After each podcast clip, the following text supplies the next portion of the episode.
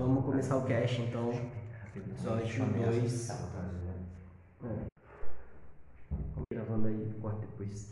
Demorou. Esse, essa é a apresentação, ou a tentativa dela, porque o nosso outro host foi buscar uma cerveja, então eu aqui vos falo, Pablo, episódio 2, estou aqui com o Tony Gol, o Antônio Licurgo, ele é músico, produtor musical, enfim, é um cara que não falta assunto. Eu acho que é uma honra ter ele aqui, é, mostra um pouco do lado das pessoas que acreditam no nosso projeto e que têm talento e que são pessoas importantes e que veem realmente como, como a gente vê, que a gente precisa se reconectar, trocar ideia e falar, sabe, sobre o que a gente tem para falar, conversar, enfim. E talvez isso seja uma válvula de escape pra gente, tomara que seja para ele. Estamos iniciando aqui. Tony Gol, o que você faz da puta da vida? Traz cerveja. Abre, Tony. O que você faz da puta da vida, irmão? Mas, primeiro agradecer o convite também, porque não é sempre que as pessoas dão voz pra gente, isso é muito importante, escutar as pessoas, entender novas ideias, ou ideias que a gente compartilha também, ou que a gente não enxergou. Então, estou muito satisfeito, muito feliz de estar aqui com vocês, dois grandes, dois grandes amigos, duas pessoas que eu, que eu gosto, que eu gosto de ter perto, de tomar cerveja e conversar, o que a gente vai fazer aqui hoje. Agora vocês, né? Porque Pardal chegou, se apresenta aí, Pardal. Boa noite, galera. Estamos aí no segundo episódio com o nosso convidado especial e o Tony Gol. Tony Gol, tá na sua mão, meu velho. Ai, que resenha, que resenha. Você acha que você precisa ter voz, Tony? Você acha que você já não tem a sua voz? Você acha que você já não expressa alguma coisa no movimento? Rapaz, eu não, não, tô, não tenho capacidade de, de, de representar um movimento, na verdade, né? Campos, ele é enorme em questão de cultura, de talento musical, principalmente. É absurdo. O que a gente tem aqui na cidade é isso. E as pessoas talentosas, elas não têm voz. Isso tem acontecido é, durante muito tempo. A galera tem batido e bate sempre na, na tecla de que a cultura de campus precisa ser ouvida e precisa ser entendida, mas muitas das vezes falta espaço. Espaço talvez pelos grandes empresários, espaço talvez porque a cultura ela às vezes é marginalizada sim e a prefeitura também da nossa cidade ela não não auxilia em nada a gente nisso, a fazer eventos, a fazer eventos de suporte cultural e da cultura da música hip hop, da arte de rua.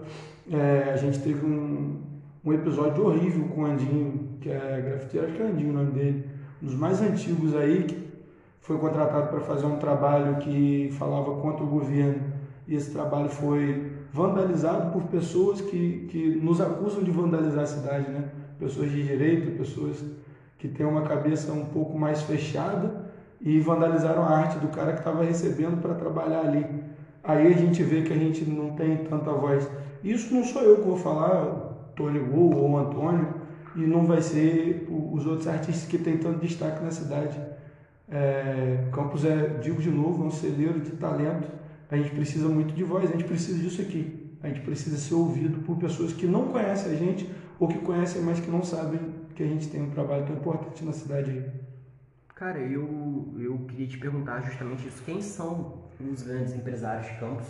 Quem são? Qual é o celeiro? Onde estão esses artistas? Porque, por exemplo, eu, sinceramente, você está falando para mim que, que Campos é um celeiro de cultura, né? E eu consigo observar, eu vejo vários, entendeu? Mas eu não consigo ver um movimento, eu não consigo ver um, pessoas juntas em prol de algo melhor para eles mesmos, entendeu? Para que tenham um reconhecimento, seja da prefeitura, é, seja online, porque as mídias, o streaming, ele, eles proporcionam rentabilidade, né? Eles dão capacidade justamente de você capitalizar, ter grana para poder fazer as coisas acontecerem, enfim, e dar essa voz, cara. É, eu, eu achava, sinceramente, eu acho o meu podcast muito pequeno, talvez, para expressar isso que você falou agora sobre cultura, sobre o celeiro cultural, é, é, é muito pouco. Ele merece muito mais, entendeu? E o que a gente puder fazer para poder ajudar a divulgar e, e, mostrar essa cena, cara, conta com a gente, por favor, porque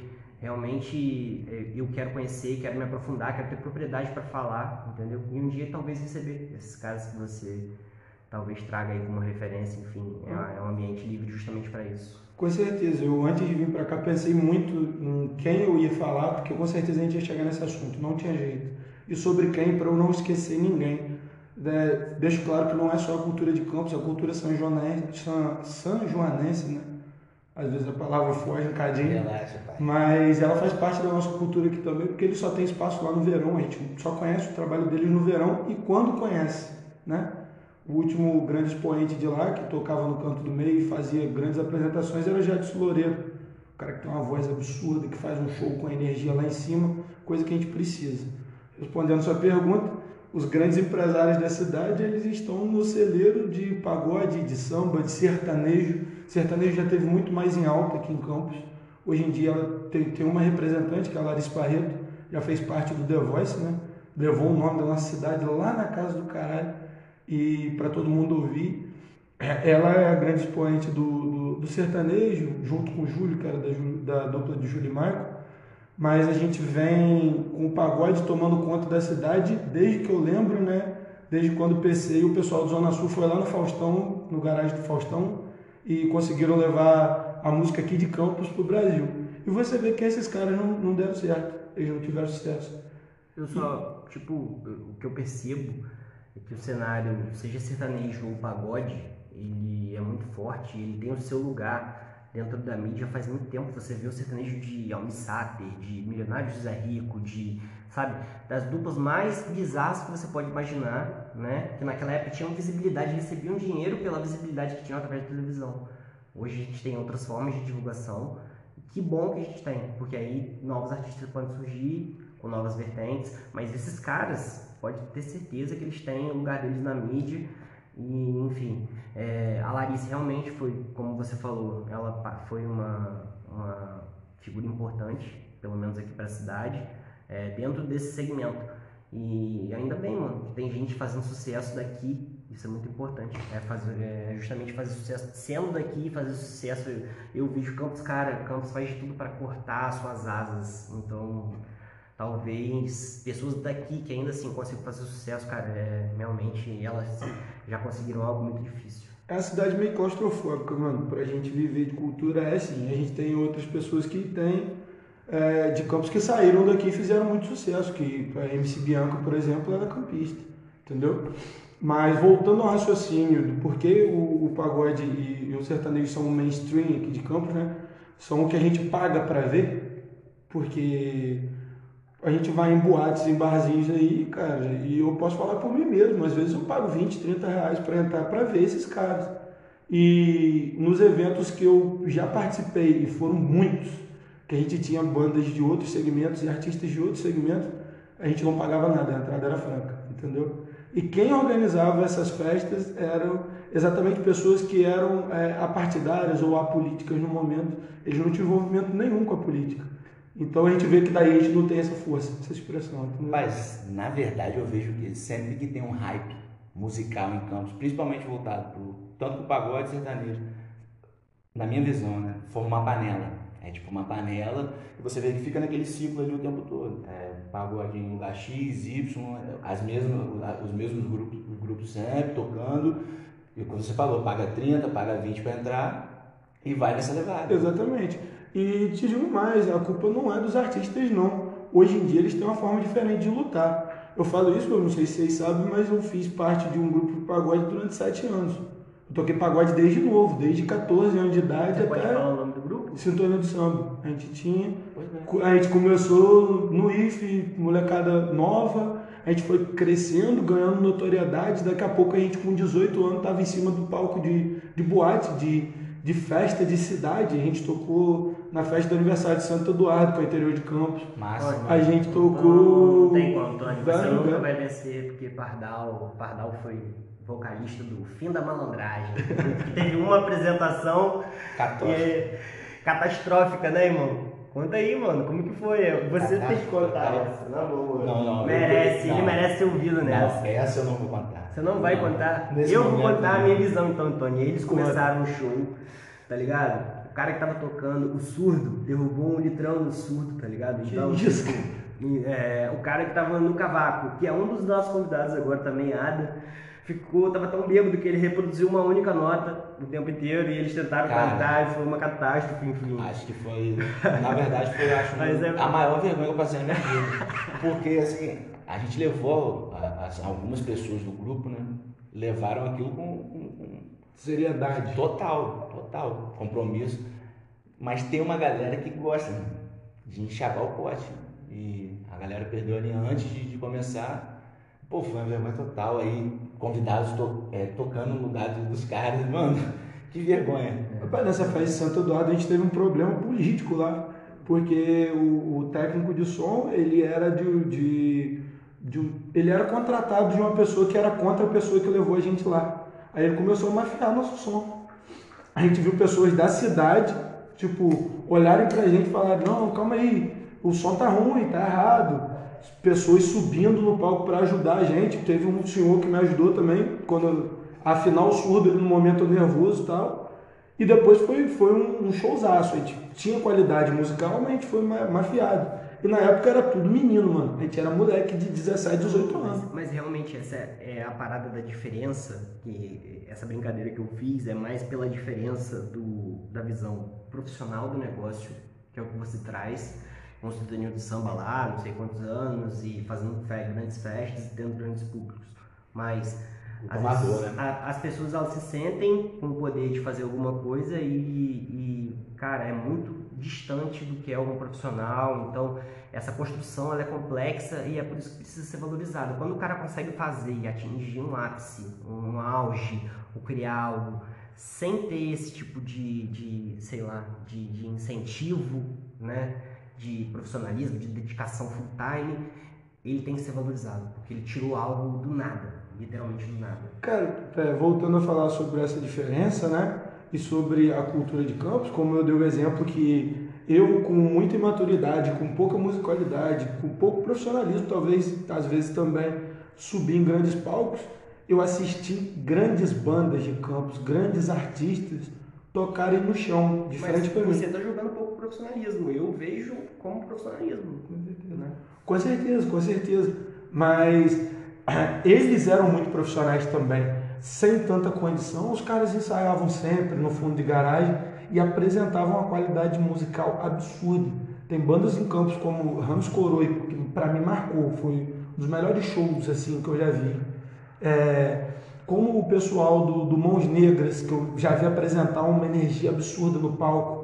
Karine Mendonça já se apresentou num evento chamado Domingo Livre, deu um showzão. O Breno, que é um artista nosso que está morando em Portugal, se destacando lá também, já fez um showzaço.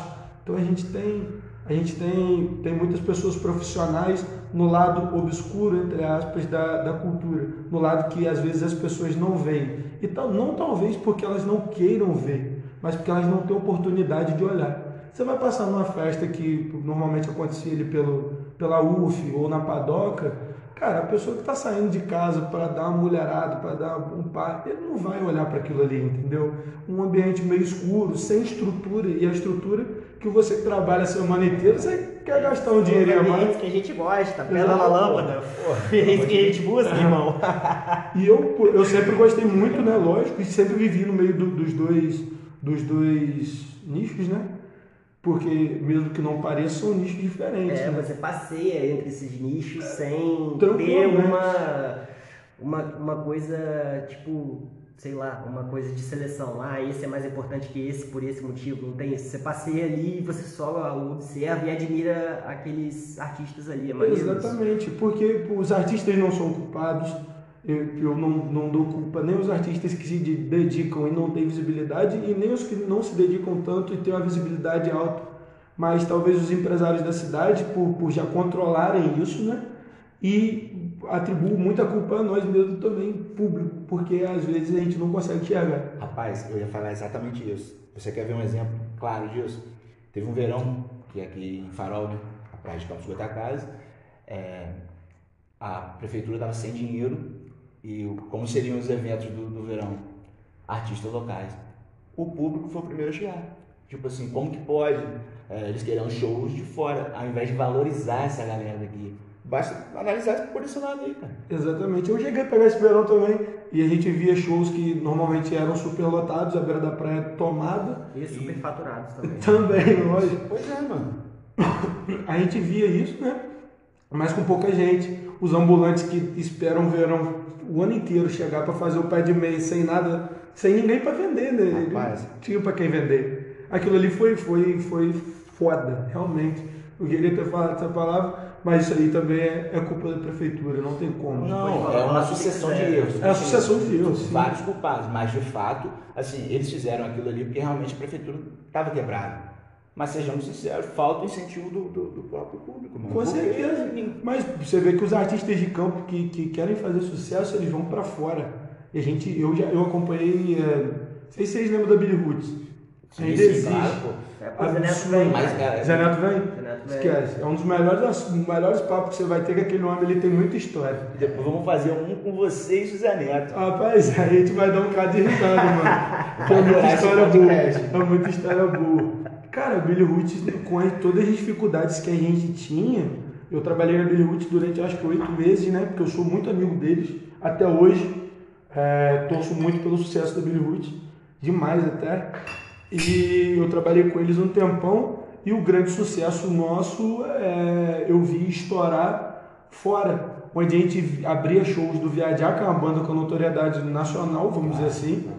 E a gente viu o público ovacionar a gente, pedir mais, tá ligado? Sempre que a gente tava abrindo um evento, abrindo um show. E era uma molecada também, a gente ainda era muito moleque, todo mundo muito novo. Caralho. Foi a época mano, muito gostosa da vida. Foda, a gente tocava do nada pra Arraial do Cabo, pô, tem show do Viajar pra abrir lá. Porra, chegava lá, nesse show de Arraial do Cabo, os caras ofereceram jantar pra gente, o caramba. Era, filho, macarrão com salsicha, o banheiro que tinha lá pra, pra gente tomar banho, a gente abria com, com a colher. Mas foi um dos melhores shows que eu já vi da Billy Roots na minha vida. Em Arraial do Cabo. E Arraial do Cabo. tocamos em Arraial, tocamos Cabo Frio, insano, os caras tocavam muito. Nossa, Cabo Frio tinha uma parceria com a banda de lá, é, Camaleão Nativo. Os moleques eram bons, mano. Bons e lá o, o, pessoal, o público dava, dava vazão a eles. Os eventos sempre lotados. A gente tocou num, num aniversário de alguém grande lá de Rio das Ostras, que a gente abriu o show de Viajar também. Pô, evento em Rio das Ostras, um, um- hotelzão, todo iluminado, bonito, tá ligado? Um bagulho bem feito. E aqui em Campos a gente, pô, tocava em boates, lógico, tocamos na 022, tocamos na Exas várias vezes, canto do meio também. Mas até a gente chegar lá, a gente tocou muito na Padoca no Domingo Livre, e me orgulho muito disso, que era, pra mim, o melhor evento cultural e o maior evento cultural aqui de Campos. Sempre foi o Domingo Livre.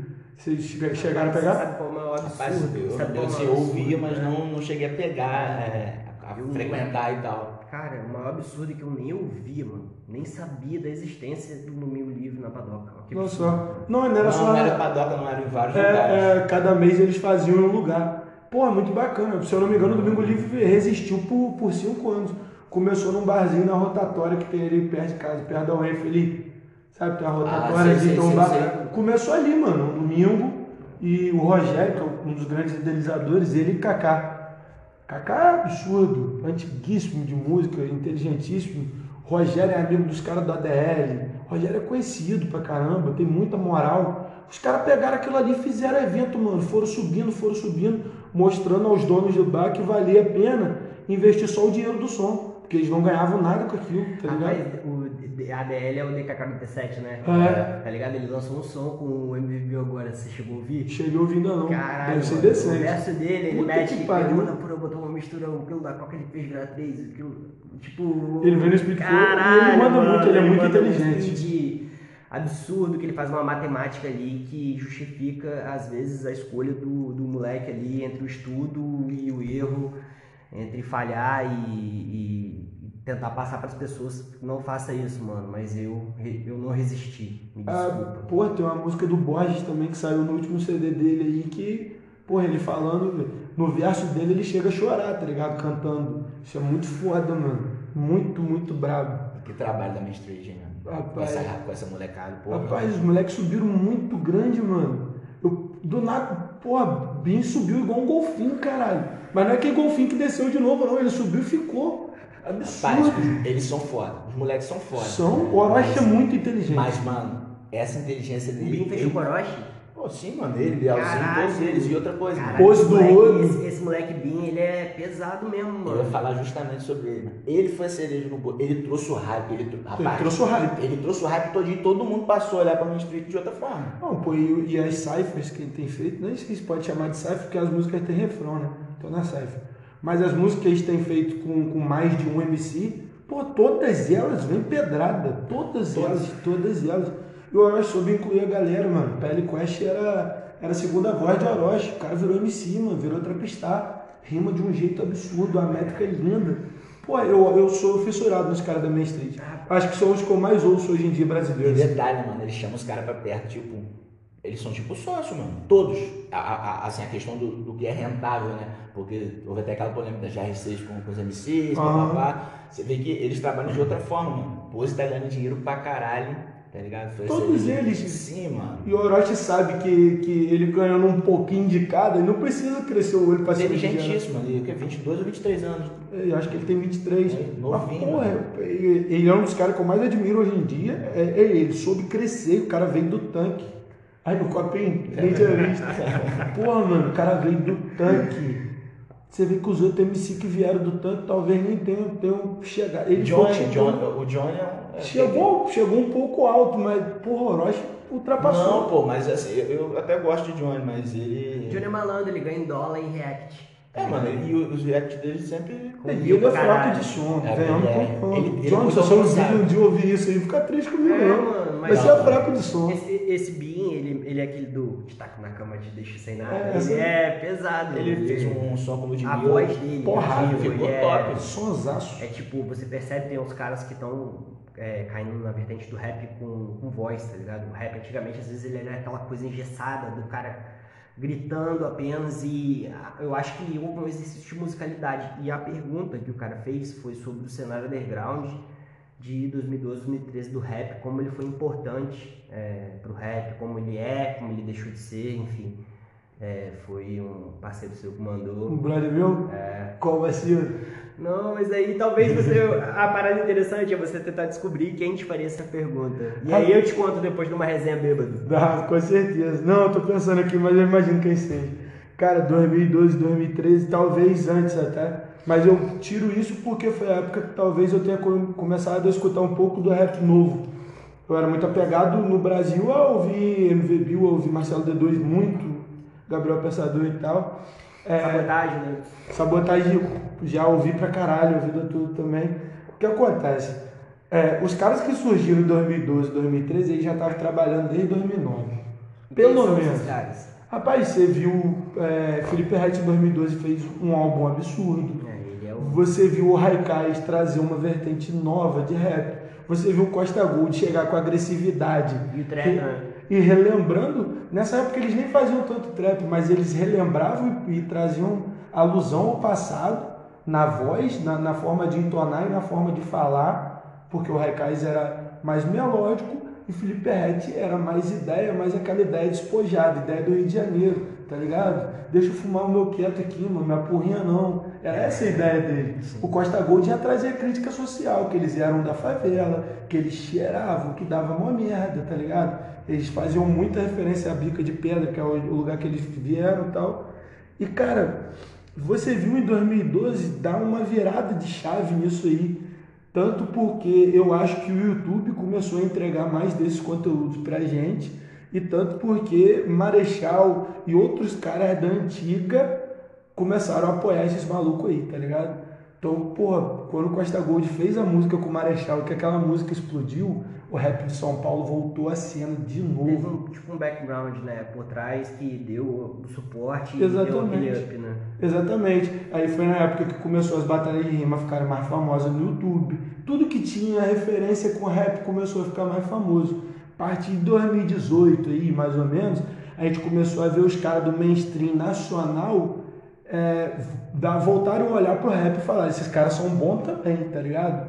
Então você começou a ver é, rapper gravando com pagodeiro, você começou a ver rapper gravando com regueiro. Abriram várias vertentes. Exatamente. E isso é um bagulho que eu gosto, de ver pessoas que têm gêneros diferentes cantando um, um, um som totalmente diferente, tá ligado? Juntas, eu acho isso muito É, foda. pô, tem no DVD da Ludmilla, tem Orochi com ela, tipo, cantando pagode. Isso, isso, exatamente. tipo, eles ficaram. Tudo bem que o funk tá, tá ali, né, lado a lado com o rap, mas Isso. também É, faz quanto tempo você falava de batalha de rima comigo, Na né? verdade, eu, eu sempre curti, eu falava com ele, você, eu- ele não curte muito. Tipo assim, eu falava com ele, cara, a, a visão da, da batalha de rima, eu acho irado, porra, a Liga Nacional, mano, embaixo do viaduto lá de, de BH, mano, é sensacional, bicho. A, a- a- Aquilo ali é um absurdo. Aquilo ali, ela, é- por, por exemplo, o César, mano.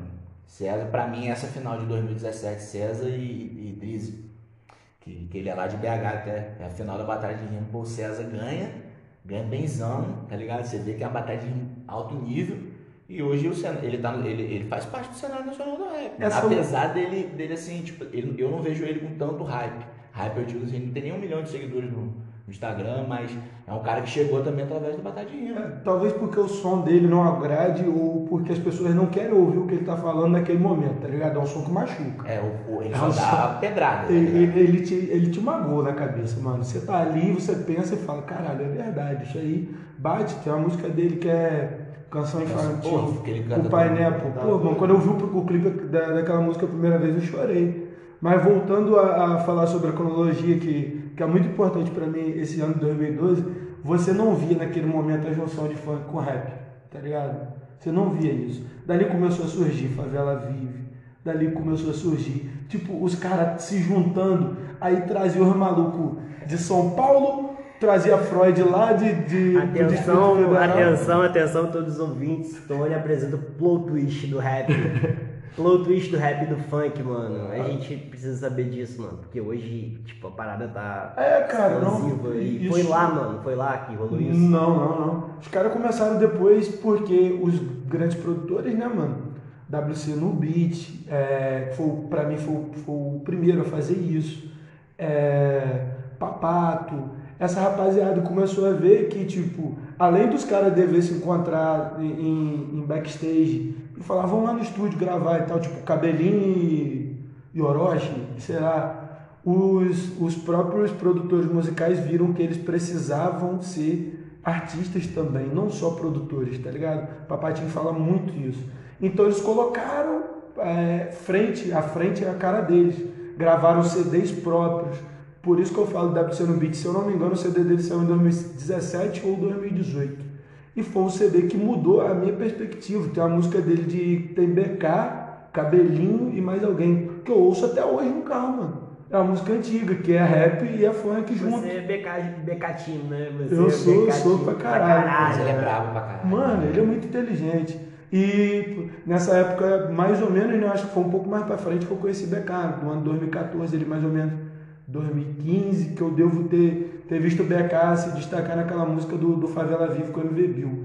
Quando eu vi aquele verso dele ali, eu falei, caralho, o cara é muito foda. Cometo uma heresia aqui na sua frente, falo que eu conheci BK no Poesia Acústica 2. É isso, Guerra ó. de orgulho, vaidade, vai ser melhor se eu te falar que tudo. Rapaz, eu ouvi aquela música dele, Amores, Vícios e Obsessões, que ele fica, é, volta a lembrar da pelada, tá ligado? Tipo, ele, ele dá uma gastada na música falando da mulher dele. Tipo, que eles brigavam, voltavam direto, achei que eu, porra, tão foda. E é uma música antiga, mano, é um som antigo, tá ligado? Não é, não é do- dos últimos anos. Depois disso eles conseguiram trabalhar muito. Mas 2012, 2013, 2014 foram importantes para a ascensão do rap por causa disso. Os MCs de batalha começaram a se juntar. O Sudeste todinho se juntou.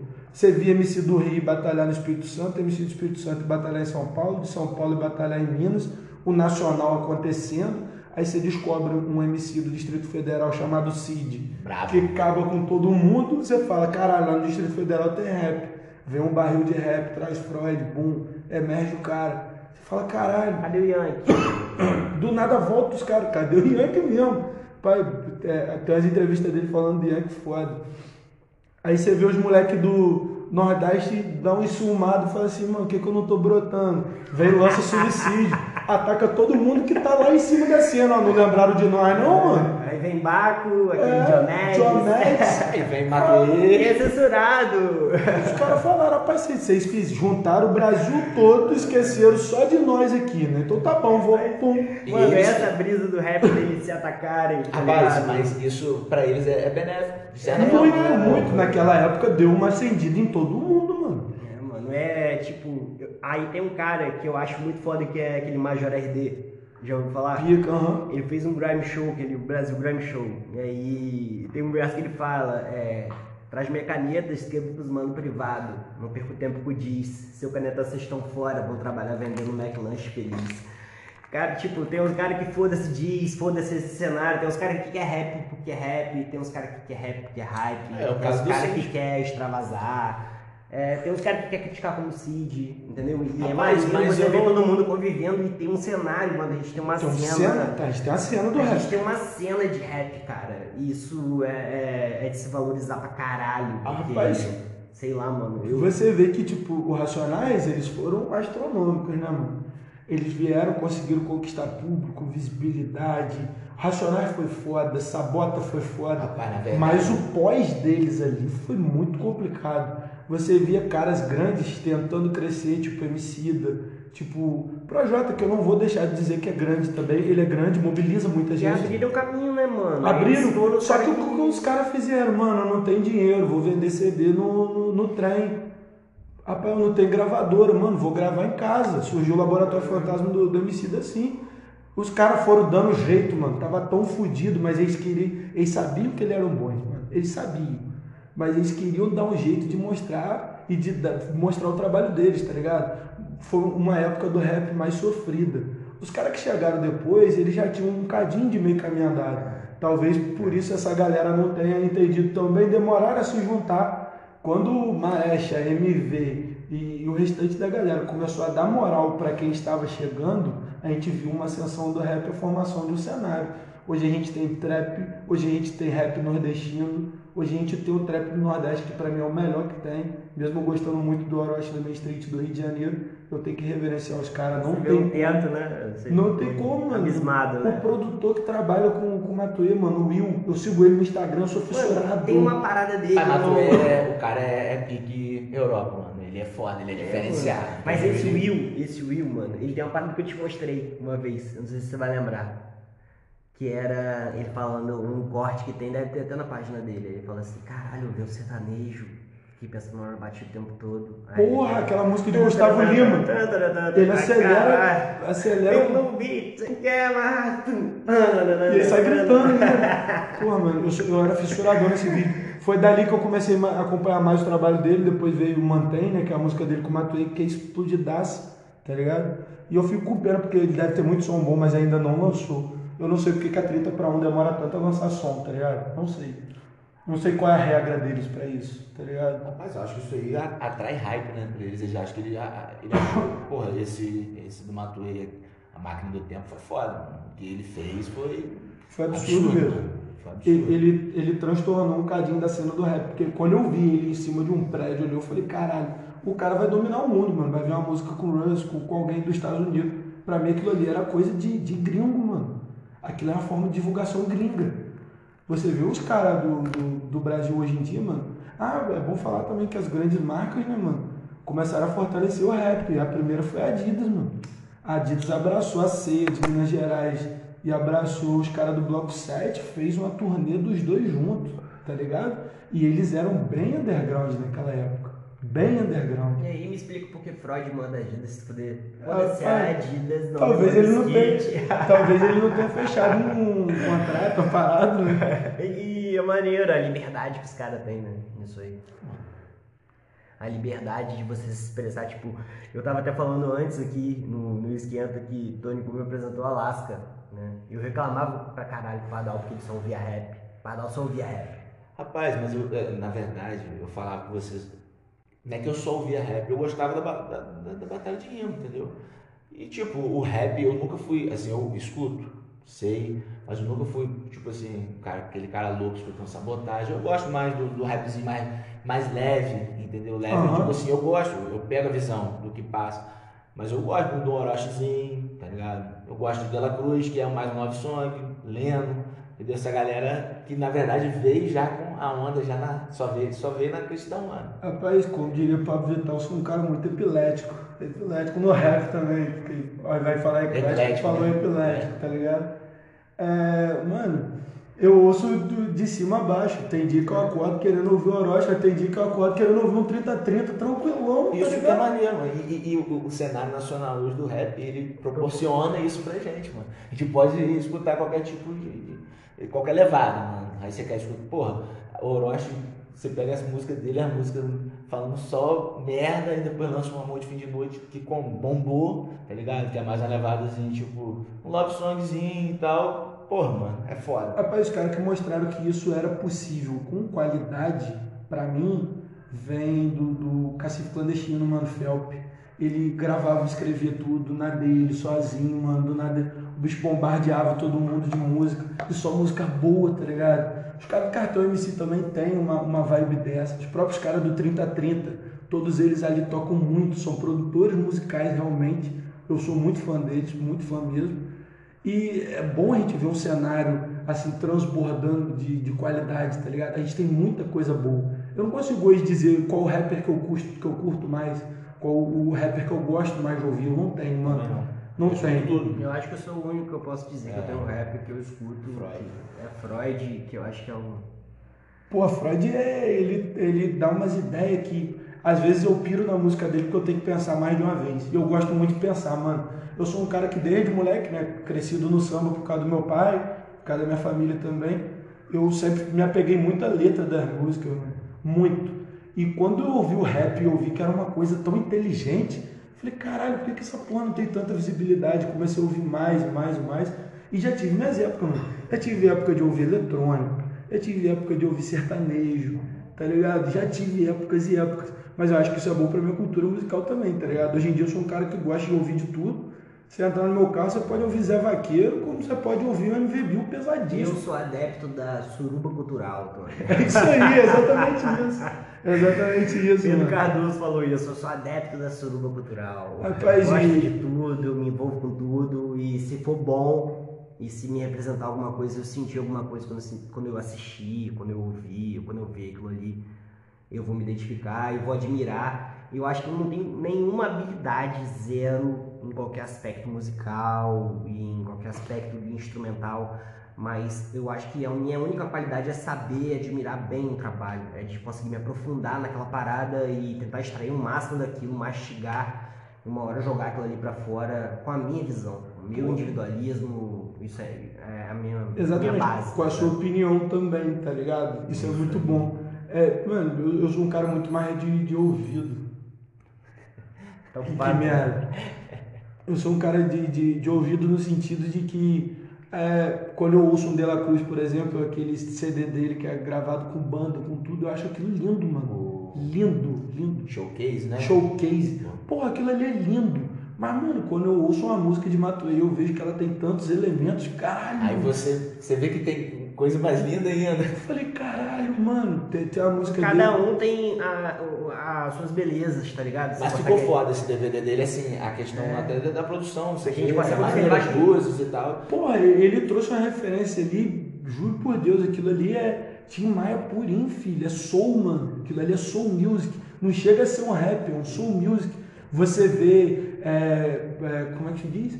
Backing vocals bem postados, tá ligado? Com tons bem, bem tranquilos. Você vê instrumentos de sopro, elementos de sopro que trazem uma diferença na música. Vários a bateria, maneiros, tá é, ligado? a- a bateria swingadaça, tá ligado? Ela não tem uma marcação pesada. É levinho, é levinho. Swing pra caralho. Rapaz, aquilo ali trouxe uma alma de soul e o cara mostrou que ele é totalmente versátil. ali. Exatamente, mano. Pô, ele, ele, ele canta pagode, ele canta rap, ele canta love songs e, tipo assim, ele, ele tem uma voz boa.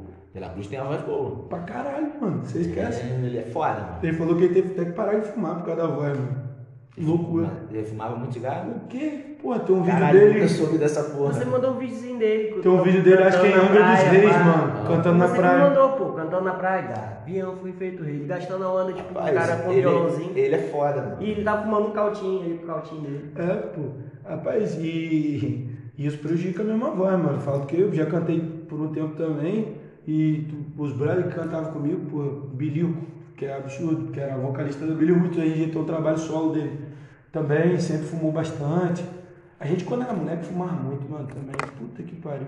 Coisa de jovem, né, cara? tem Vai jeito fumar um não, cigarro, pá. Voltando até naquela parada que você falou do, do soul, do De La Cruz, soar como um soul e tal.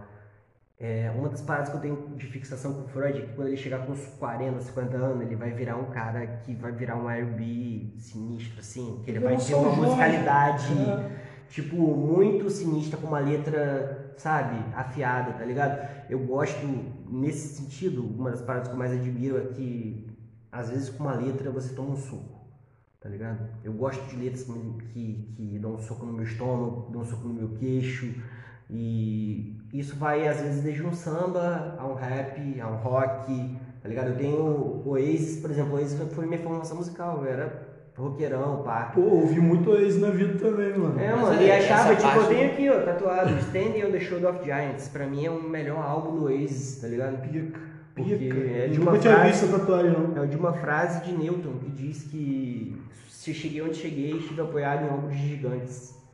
Né? Só Pica. consegui. If I sing further, it's because I only stayed on the shoulder of giants.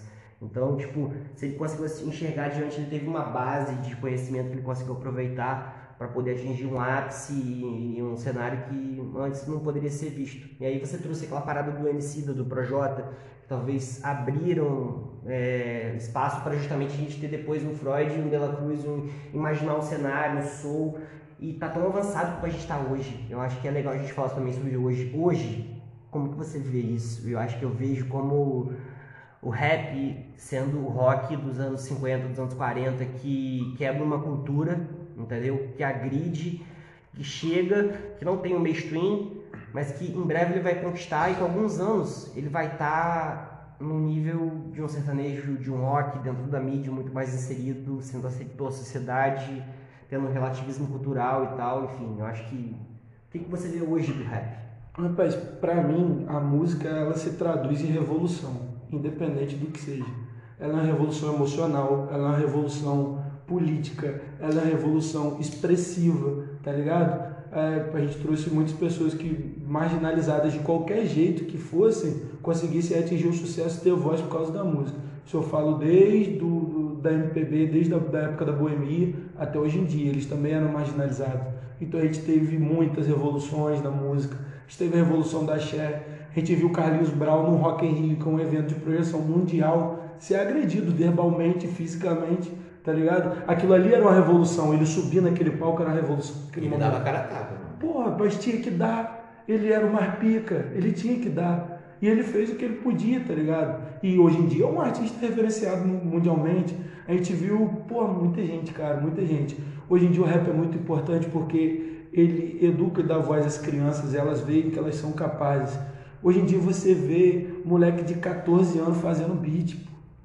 Tá ligado? Você vê moleque de 15 anos gravando som, até até novo. Caveirinha, cacas, Porra! esse moleque jovem pra caralho. Caralho, mano. E os moleques começaram dentro do quarto de casa, tá ligado? A cultura do rap cresceu. Quem faz react, porque talvez não tenha um talento ou não goste de mostrar a cara no rap, ele tá dando visibilidade ao amiguinho dele da rua dele que fez um beat anteontem, tá ligado? O Dance fazia react e agora é tipo reverenciador, né? Exatamente, mano. E eu acho que o Z3 também teve muita importância nisso, mas esses são os caras grandes.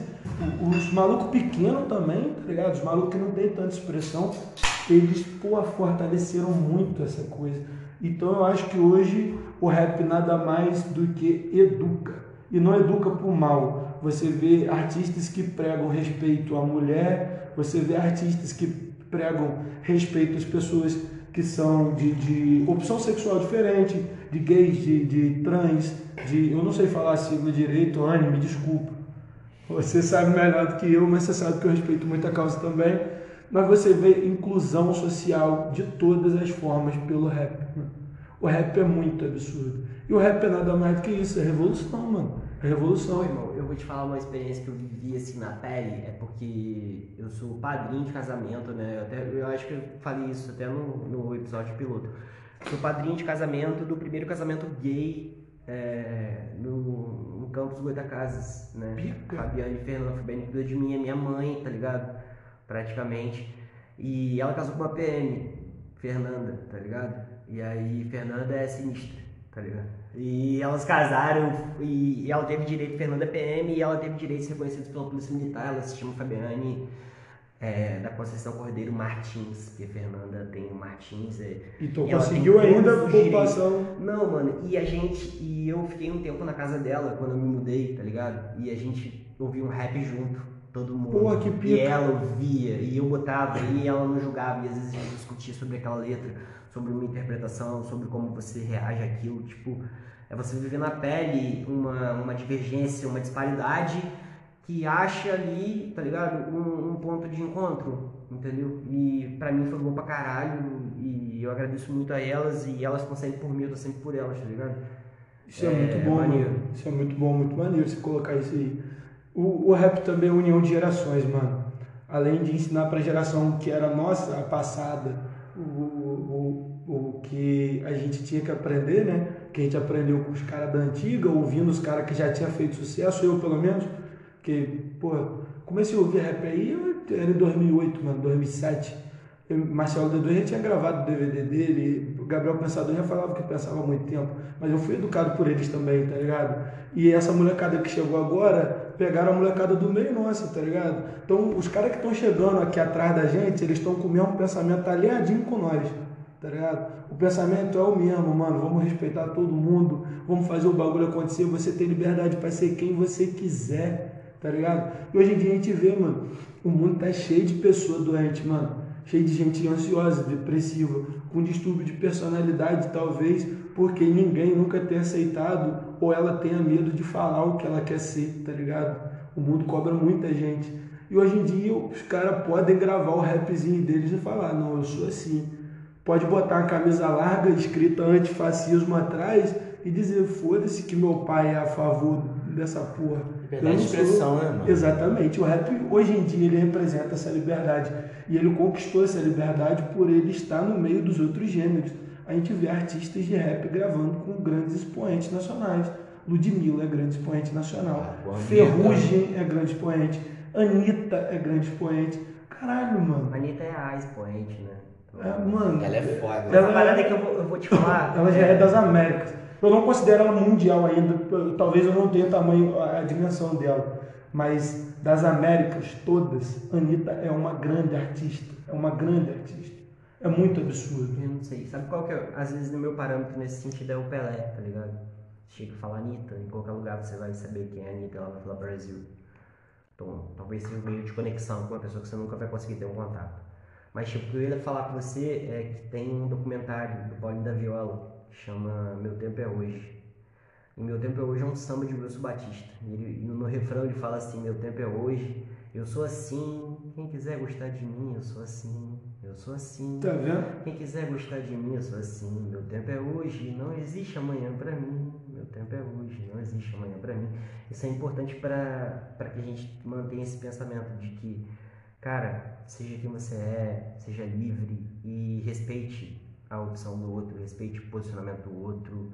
É, é- é o que a gente está tentando aqui pregar, tá ligado? É, conversar com pessoas para justamente pegar isso, é, esse lado de livre de preconceito, de qualquer tipo de situação. A gente está aqui no nosso tempo, deixando um registro para o futuro, talvez. As pessoas vão olhar isso aqui e vão ver, caralho, era assim lá.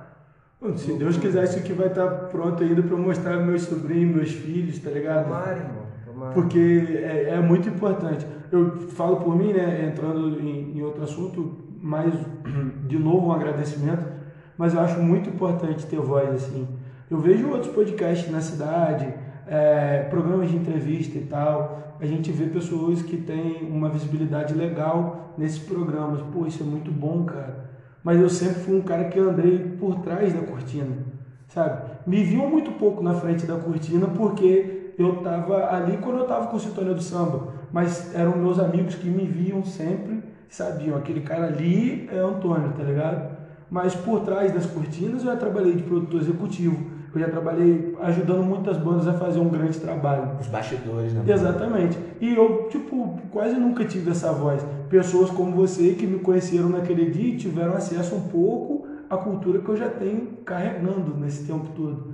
Mas eu nunca tive uma voz aberta desse jeito, nem em entrevista de rádio, talvez, para poder chegar e falar realmente o que eu conheço, o que eu penso, o que eu vivi, tá ligado? Então isso é muito importante. Vocês estão dando voz a muita gente, muita gente boa. Anne, que teve aqui né, no, podcast passado, né?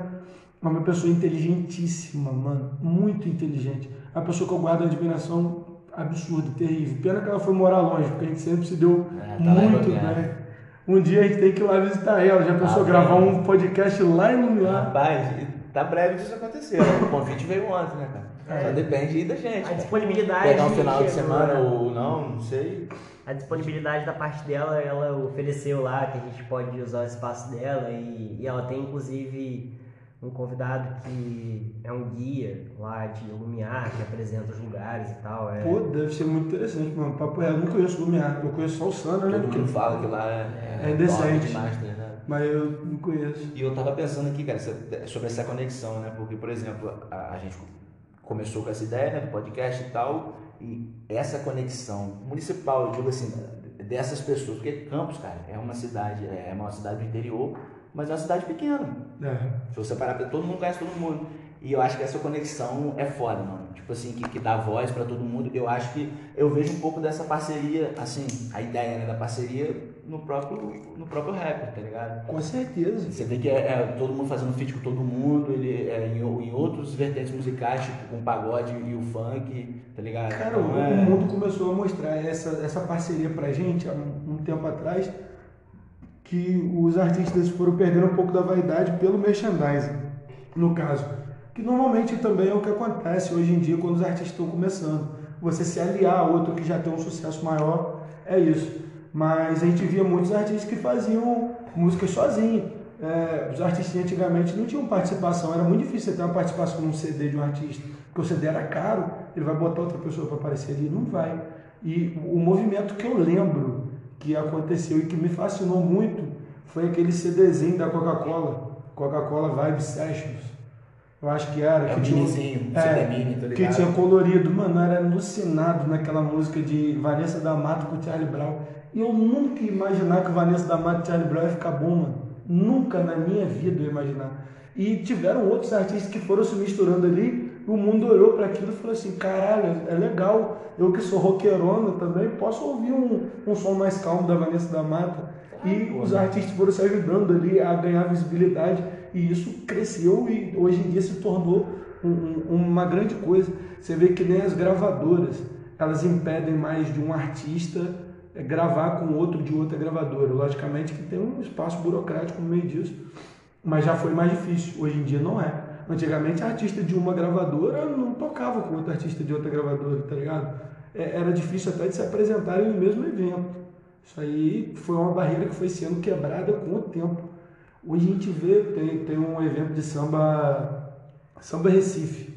É um absurdo de evento. A gente vê 13 bandas, tipo, tocando, tá ligado? E sai uma e entra outra. Direto. Você Exatamente. sei lá, o Post Malone gastando a onda chamando o Kevin Cris lá, né? Exatamente. Eu acho que no, no espaço burocrático pra aquilo ali mano. acontecer, tá Foi ligado? mais- foi- Não, foi o Lula Palusa. Lula Palusa. Ah, não, foi Lula Paluso mesmo. Foi o Lula Palusa, tipo. Eu Eu, a- eu acho que ninguém pagou nada pra ninguém ali. Ele chamou ele falou: vem cá, gasta lá aqui comigo aqui. Não, eu também bem. acho não, que mas não. Kevin, não, não, mas Kevin tava estourado aqui. Não, Na irmão, sim, Kevin tava estourado, mas E ele. o cara vem de fora e fala, porra, aquele artista ali tem, tem, essa, tem esse visu também. Sim, tem, é, aí uma troca artística válida. Não envolve valores entre Interesses. gravadoras, direitos burocráticos, Não. entre contratos. E- Interesse é a promoção ali, mano. Promoção, eu digo assim, porra, aqui no Brasil, o cara foi falado pra caralho, mano. Todo mundo falou, caralho, você viu o que o Post fez? Tipo, caralho, chamando, senta, senta. Caralho, mano, foi uma gastação, você imagina pra galera que tava ali, mano. Pô, Porra, E eu sou fissurado depois de Malone pela postura dele, mano. O cara é muito humano, tá ligado?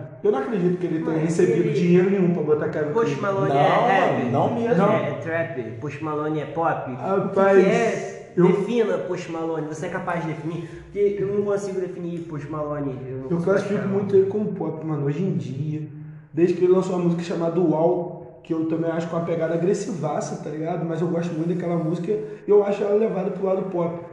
Música pop pra mim é a música que toca na rádio quando você tá saindo do trabalho, tá ligado? Naquele horário ali sempre toca música pop. Não adianta. Qualquer então, lugar. cara, Post Malone, pra mim, ele é um artista pop, um grande artista hoje em dia, que tem parceria com grandes marcas, eu acho muito importante também.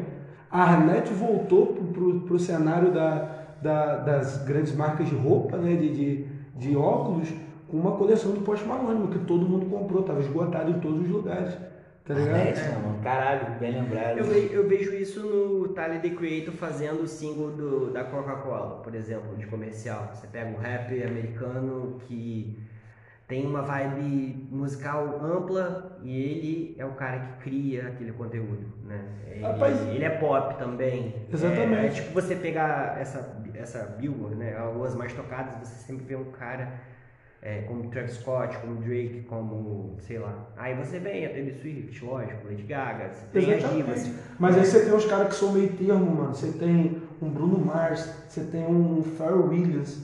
Pô, o Pharrell Williams ganhou o mundo. Tem uma collab dele com a Adidas, cara, que é uma é, Human Race, né, que eles chamam. Cara, ela roda o mundo inteiro. E os artistas vão ganhando visibilidade com isso também. Isso é muito importante. A gente vai vendo, vai vendo muita gente boa, né, rodando o mundo. Isso é interessante. E a gente vai vendo os brasileiros ganhando espaço no mundo também. Isso é muito interessante. Quem dera que isso acontecesse aqui dentro do Brasil e cada vez os moleques mais do interior ganhassem visibilidade no Rio. Mas hoje em dia talvez você precise ir para lá, viver lá, conhecer o pessoal de lá para dar uma estourada. Eu falo com você por causa de um artista chamado HC, aqui de Campos. Ele é um artista incrível, um trapper absurdo. Que eu acho E legal nunca é- teve. A visibilidade maior que ele teve foi colar no estúdio Papatinho, tá ligado? Eu falo isso que eu sou amigo dele. É, ele foi no estúdio Papatinho, gravou músicas com o Honey Money da Cone Crew, tá ligado? Então, tipo, Irado.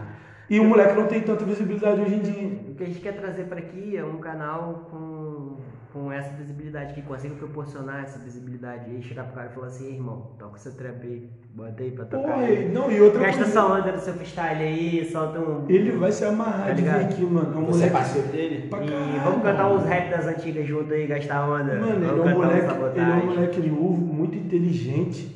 E, pô, hoje em dia ele trabalha praticamente sozinho, entre aspas, né? Porque ele grava tudo dentro de casa, mano. Ele consegue ter domínio de autotune. Ele tem a estrutura? Ele tem uma estruturazinha em casa, mas tem o estúdio da Dulouro, que é ali dentro do estúdio 7 também. E, pô, o estúdio da Dulouro é absurdo, cara. O Jones, que trabalha lá, é um moleque que tem, se eu não me engano, 20 anos. É um gênio da música. Gênio, gênio, gênio. Os beats que ele faz não se escreve. Tem outro cara bom de, de beat aqui em Campos também, Rick Beats. Fez um beat agora recentemente pro CD novo do, do Cacife, que tá participando de uma música. E Vivendo Avançado, de BH com o Felipe Rett, o beat é dele. É mesmo? Ele tem vários beats no, no CD de Felipe Rett, ele é próximo de Felipe Rett, tá ligado? Brabo, é brabo isso. Você vê que tem gente de Campos que tá indo. Mas, Esse canto que queima na boa, mas né? isso precisa ser Com o Felipe passado. Rett lá no americano, investindo em maconha, pelo É. menos. Eu queria muito ter um acesso a um cara desse pra perguntar a ele assim, posso comprar seu, seu fumo? Deve ser interessante. Ah, mas ele nem deve trazer aqui pro Brasil, não. É, não, Felipe mas Rett. indo lá, né, irmão? A vibe é lá, né? Vibe é lá, trocar uma ideia Pô, com o outra cara, já coisa. Felipe Rett é outro cara especial, que começou mano. também, mano. Tipo, Vamos ser- sonhar, vamos sonhar, vamos sonhar que eu posso, que a gente pode estar lá, irmão. Já pensou? Grava lá. Já pensou? cara, tá ligado? Eu acho maneiro, eu acho. Ah, não custa nada, pô. Eu acho Custa maneiro. nada, mano. eu Isso aqui é o começo, pô. Isso aqui é o comecinho. Mas, Não, mano, Caralho, isso aqui é a base, Tony. Isso aqui é a base. Isso aqui Pegando- é o que, quando as pessoas ouvirem, elas vão falar assim, cara, realmente é legal, porque eles trocam ideia e, e aí eles, tipo, desenvolvem e, e não tem isso. Não tem essa coisa de querer se promover, de querer achar é, como rentabilizar em cima de ninguém. A gente só quer, mesmo isso aqui, trocar ideia, mano, conversar, aprender pra caralho. Tipo, eu tô ouvindo aqui aprendendo, ouvindo você falar de Costa Gold, ouvindo você falar de, porra, de coisa que eu falava assim, ah, esse pré dela aí é mó playboyzão e tal. Aí tem outro maluco que, que é com ele e tal. Aí eu fui conhecer o pré dela pelo M4 do Matuí lá e do Teto. Salve, mano, o pré dela. Tipo, aí você pega a referência. Porque eu vou na referência, tá ligado? Eu sempre busco essa referência. Aí você pega, tipo, isso é maneiro. Isso é maneiro. Eu gosto muito do, do Nog que canta com o pré dela. por ele ter uma voz diferente, por ele fazer alusão ao Eminem. E eu ouvi muito Eminem a vida toda, tá ligado? Então eu acho muito foda dele, então eu sempre admirei muito. Mas ele foi um cara muito criticado no rap, porque ele força um bocado a voz, mas ele até fala, se você quiser chegar em mim, não vai dar nem que você force a sua voz, tá ligado? Tipo, então, ele é diferente, ele sabe. Foda-se, é, É, isso que ele fala, tá ligado? Exatamente, mano. Como tem uns caras que estão muito na alta, TZ da Coronel, mano. Ah, não, Cara, cara que é o trem. A voz dele é única, mano, tá É. ligado? É Bim, isso que a gente tava falando é a voz, voz. é a voz do É bem cara. autêntico, né? É aquela parada que Galera, você faz. rapidinho, vou interromper geral aqui. Eu só vou dar um pause aqui. A galera vai no banheiro e a gente já retorna com, com mais assunto, com mais papo. É, acho que não precisa se despedir, não, né? Precisa. A gente vai Não. voltar, né? Eu quero falar mais ainda. É, não me despedir, não, a gente já tá voltando. Kisses. Então, estamos começando a gravar aqui a segunda parte. O Pardal derrubou a cerveja agora. É normal, né? Que isso. Tá bêbado. Chamou. Isso é importante pro andamento desse podcast. Não, cortar? Não pode cortar. Voltamos à gravação agora. Entendeu? Ele derrubou e tem que ficar registrado. Ele derrubou essa porra. É muito importante pro andamento desse podcast saber que ele tá doidão a ponto de derrubar o copo dele. Enfim, estamos aqui em frente a um quadro de sabotagem que será sorteado. Entendeu, Tony? Eu vou participar, Você mano. vai participar? Lógico. Porque eu acho que Sabota é uma referência para pro rap, por justamente ter essa briga contra, contra a cultura, essa coisa de levar o rap pro cinema e fazer lá o invasor e trampar com titãs, participar de outras horas. É um cara que quebrou muitas barreiras no rap, entendeu? Então, é, é- então a gente vai sortear o Sabotagem e os Beatles. Tem tudo a ver, né, mano? Tem? Tem tudo a ver. Porra nenhuma, velho. Você acabou de falar que sabotagem veio, veio quebrando os paradigmas aí. Vocês É, também não, que... não, é verdade, é verdade, é verdade. Estou tentando É. quebrar também. É verdade, mas, tipo, o Sabotagem é maneiro porque ele tinha referência às vezes back in vocal de Sandy, né? Isso é engraçado. Ele, porra, cara falar numa entrevista, ah, porra, escuto pra caralho os back in vocal da Sandy e tal. Ele já quebrava essa linha, né? Já mostrava Já. que é música, mano. Não é Exatamente. gênero, é música, é música. Uma das grandes vocalistas da, da- Não vou falar da história do país, nunca pode vir alguém sentar o pau em mim. Mas de uma época, assim, ela foi, foi gigante, foi grande também. Aí esse quadro eu, eu sou um dos únicos que tô vendo de frente, né? Ninguém vai ver a foto depois. Então, É, não, a foto já tá lá, né? Divulgada, é só você comentar lá, marcar um amiguinho. Não tem esse negócio de seguir 45 mil pessoas, não. É só você mesmo seguir. E seguir a página no YouTube. É importante pra gente. A gente não tem 100 inscritos, então a gente não consegue nomear o canal. Aí fica um URL feio pro caralho. Mas tá disponível e dá pra acessar lá. né? É, tá disponível, dá pra acessar. E quando você se inscrever, você vai ajudar a gente a atingir essa meta. E aí deixar bonitinho o negócio, então ajuda aí, pô. Ajuda aí. É isso aí, eu não, a molecada vai participar, tá doido? Tem uma rapaziada minha aí que com certeza vai colar pra É? participar também. Pô, tem um moleque, tem um que se inspira pra caralho em sabotar, Zabu. Indecente também, um dos grandes resistentes dessa época aí do rap e da cultura de Campos também. Ele tem a parceria com a molecada lá de Barra, com o Nenê, um dos grandes produtores de muito tempo aí do, do, do- do cenário, né? Galera, Pardal tá ocupado aqui limpando a merda que ele fez. Mas passou um um desinfetante aqui, tá cheiroso pra caramba. Tony até tossiu. A última pessoa que cheirou tá no, no. Como é que é o nome daquele negócio lá, IML? Desinfetante, né, Tô gastando, cheira bom, cheira bom, cheira bom. Mas ele já tá voltando aqui, a gente tá continuando a conversa, enfim. Porque, caralho, eu falei com o Tony, se eu tivesse que trocar ideia com você, irmão, a gente vai trocar ideia por muito tempo, porque, tipo, é Pois muito é. difícil. Eu pego esse sabotagem aí que você tá falando, seu parceiro, base de sabotagem. Eu lembro muito do Black Alien também, tá ligado? Tem uma música que ele faz Porra! Com sabotagem que é um bom lugar, né? Que aí ele solta aquele cocaína no avião da FAB. E tipo, o cocaína no avião da FAB tava agora, né? Com o Bolsonaro lá. Agora ainda. ainda. Mas esse som é de 99. Cara, eu não. Eu nem, nem lembrei de falar e nem de citar Black Alien, né, mano? Pô, Black Alien foi um cara que, que eu não ouvia tanto. Gustavo, Gustavo. É, esse CD novo dele com, com o papatinho aí de produção. É, Área 51, acho que é o nome. É. Porra, muito absurdo, Aquela cara. que nem o meu cachorro. Que nem o meu cachorro, Que é porra, música. Chapado demais, pô. Um dia me vingar. Esse aí, porra, é irado, cara.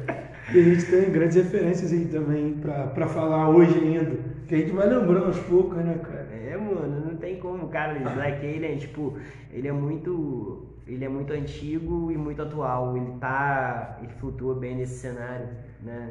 Eu, Tá, eu até que apresentei pra você é aquele som, lembra do que nem meu cachorro? Você me perguntou quando eu botei pra tocar, você me perguntou assim, quem é que é? Ah, Chapado demais, não sei o que, não sei o que. lá. É, é isso aí. Pardal voltou, galera. Pardal voltou. É, tá, Tá inteiro. Tá inteiro. Se Fechou. machucou, não. Não, fechou a janela ali agora. Parece que o vizinho tá chamando ele ali pra cobrar uma dívida. Mas. Vai pagar ou vai postergar? Aí, vou continuar devendo. Tá foda.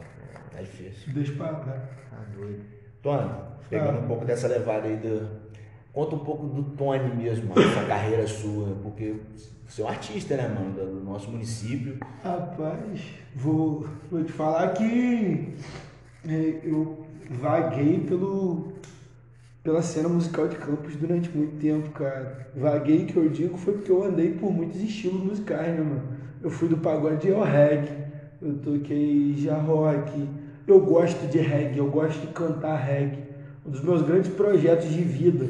Talvez eu deva fazer isso só para meus amigos mesmo, mas é fazer um show todo montado em músicas da MPB, só que voltadas ao, ao ritmo de reggae. Eu adoro releitura e tal. Tipo de Havana. Tipo Javan, exatamente. Aquele CD pra mim é lindo.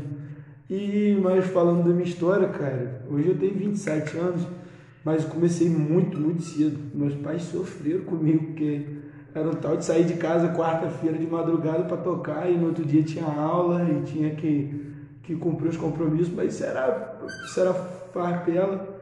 E minha coroa sempre me apoiou, né? Depois de um tempo que ela viu que o negócio tava ficando maior, sempre me apoiou pra caralho. Toquei por muito tempo no Sintonia do Samba, que foi o grupo que me levantou, me levou pra cima, me fez conhecer as pessoas, né? Depois de um tempo trabalhei com a Billy Roots. Fez transar também, né? Hã? Transar também, né? Rapaz, não é não, pai, não. Encontrar um espacinho, né, pai? Pô, irmão. Só estudar, Ah, você trabalhar. levantou a nada bola, disso. você levantou a bola, eu não tinha como, né, a pai? gente conheceu Cara, bastante. Zero erros. A gente conheceu bastante gente, intimamente também. Mas vamos seguir. Por essa longa estrada. Caralho, vou fumar esse careta aqui, mano. Pode Foi. fumar, é filtro vermelho, irmão. É isso mesmo. Nem todo mundo encara. Rapaz, Só fumante, né? Complicado. aí voltando a falar do bagulho, é, depois de um tempo eu trabalhei com a Billy Roots. Foi um trabalho que foi alavancado, né, no caso. Um trabalho muito grande na época. A gente superou as expectativas e depois de um tempo eu decidi dar uma abandonada na música.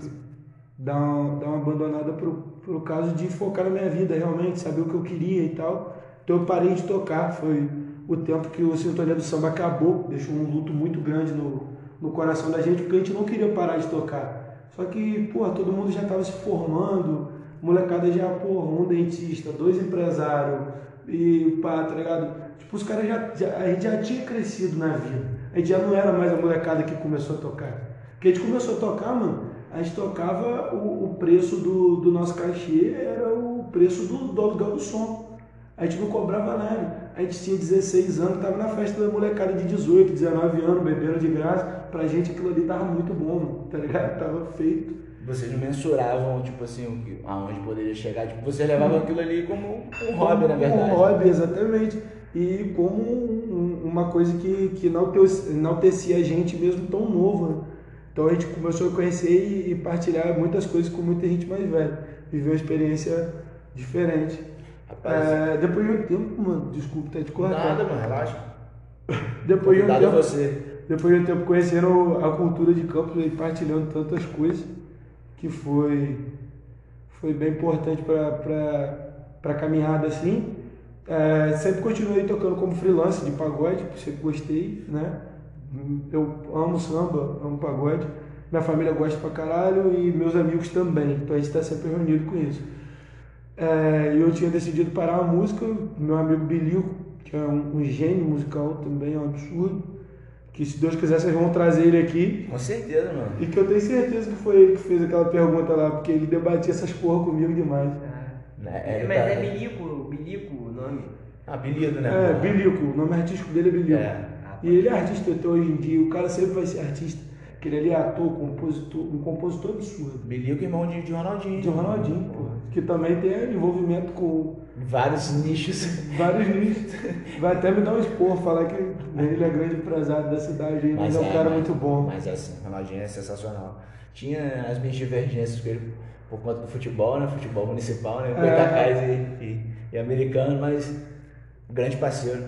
A barreira quebrada em relação a, a futebol, né? Com certeza. Então, cara, aí depois é, o Bilico, né, voltando a falar dele, a gente na terça-feira, assim mesmo, chovendo pra caralho, a gente saiu pra beber, o cara veio e me falou, mano, nós vamos montar um estúdio, eu e você e mais uns malucos, e nós vamos subir isso do zero, nós vamos ficar grande, nós vamos ser pica, mano, você pode ter certeza.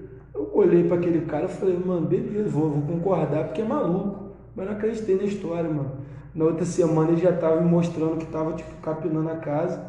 Depois de um tempo a gente já tava, porra, comprando as coisas para estruturar o estúdio, do nada, bom. A gente brotou com Rua 7, que veio a, antes veio a ser submundo, né?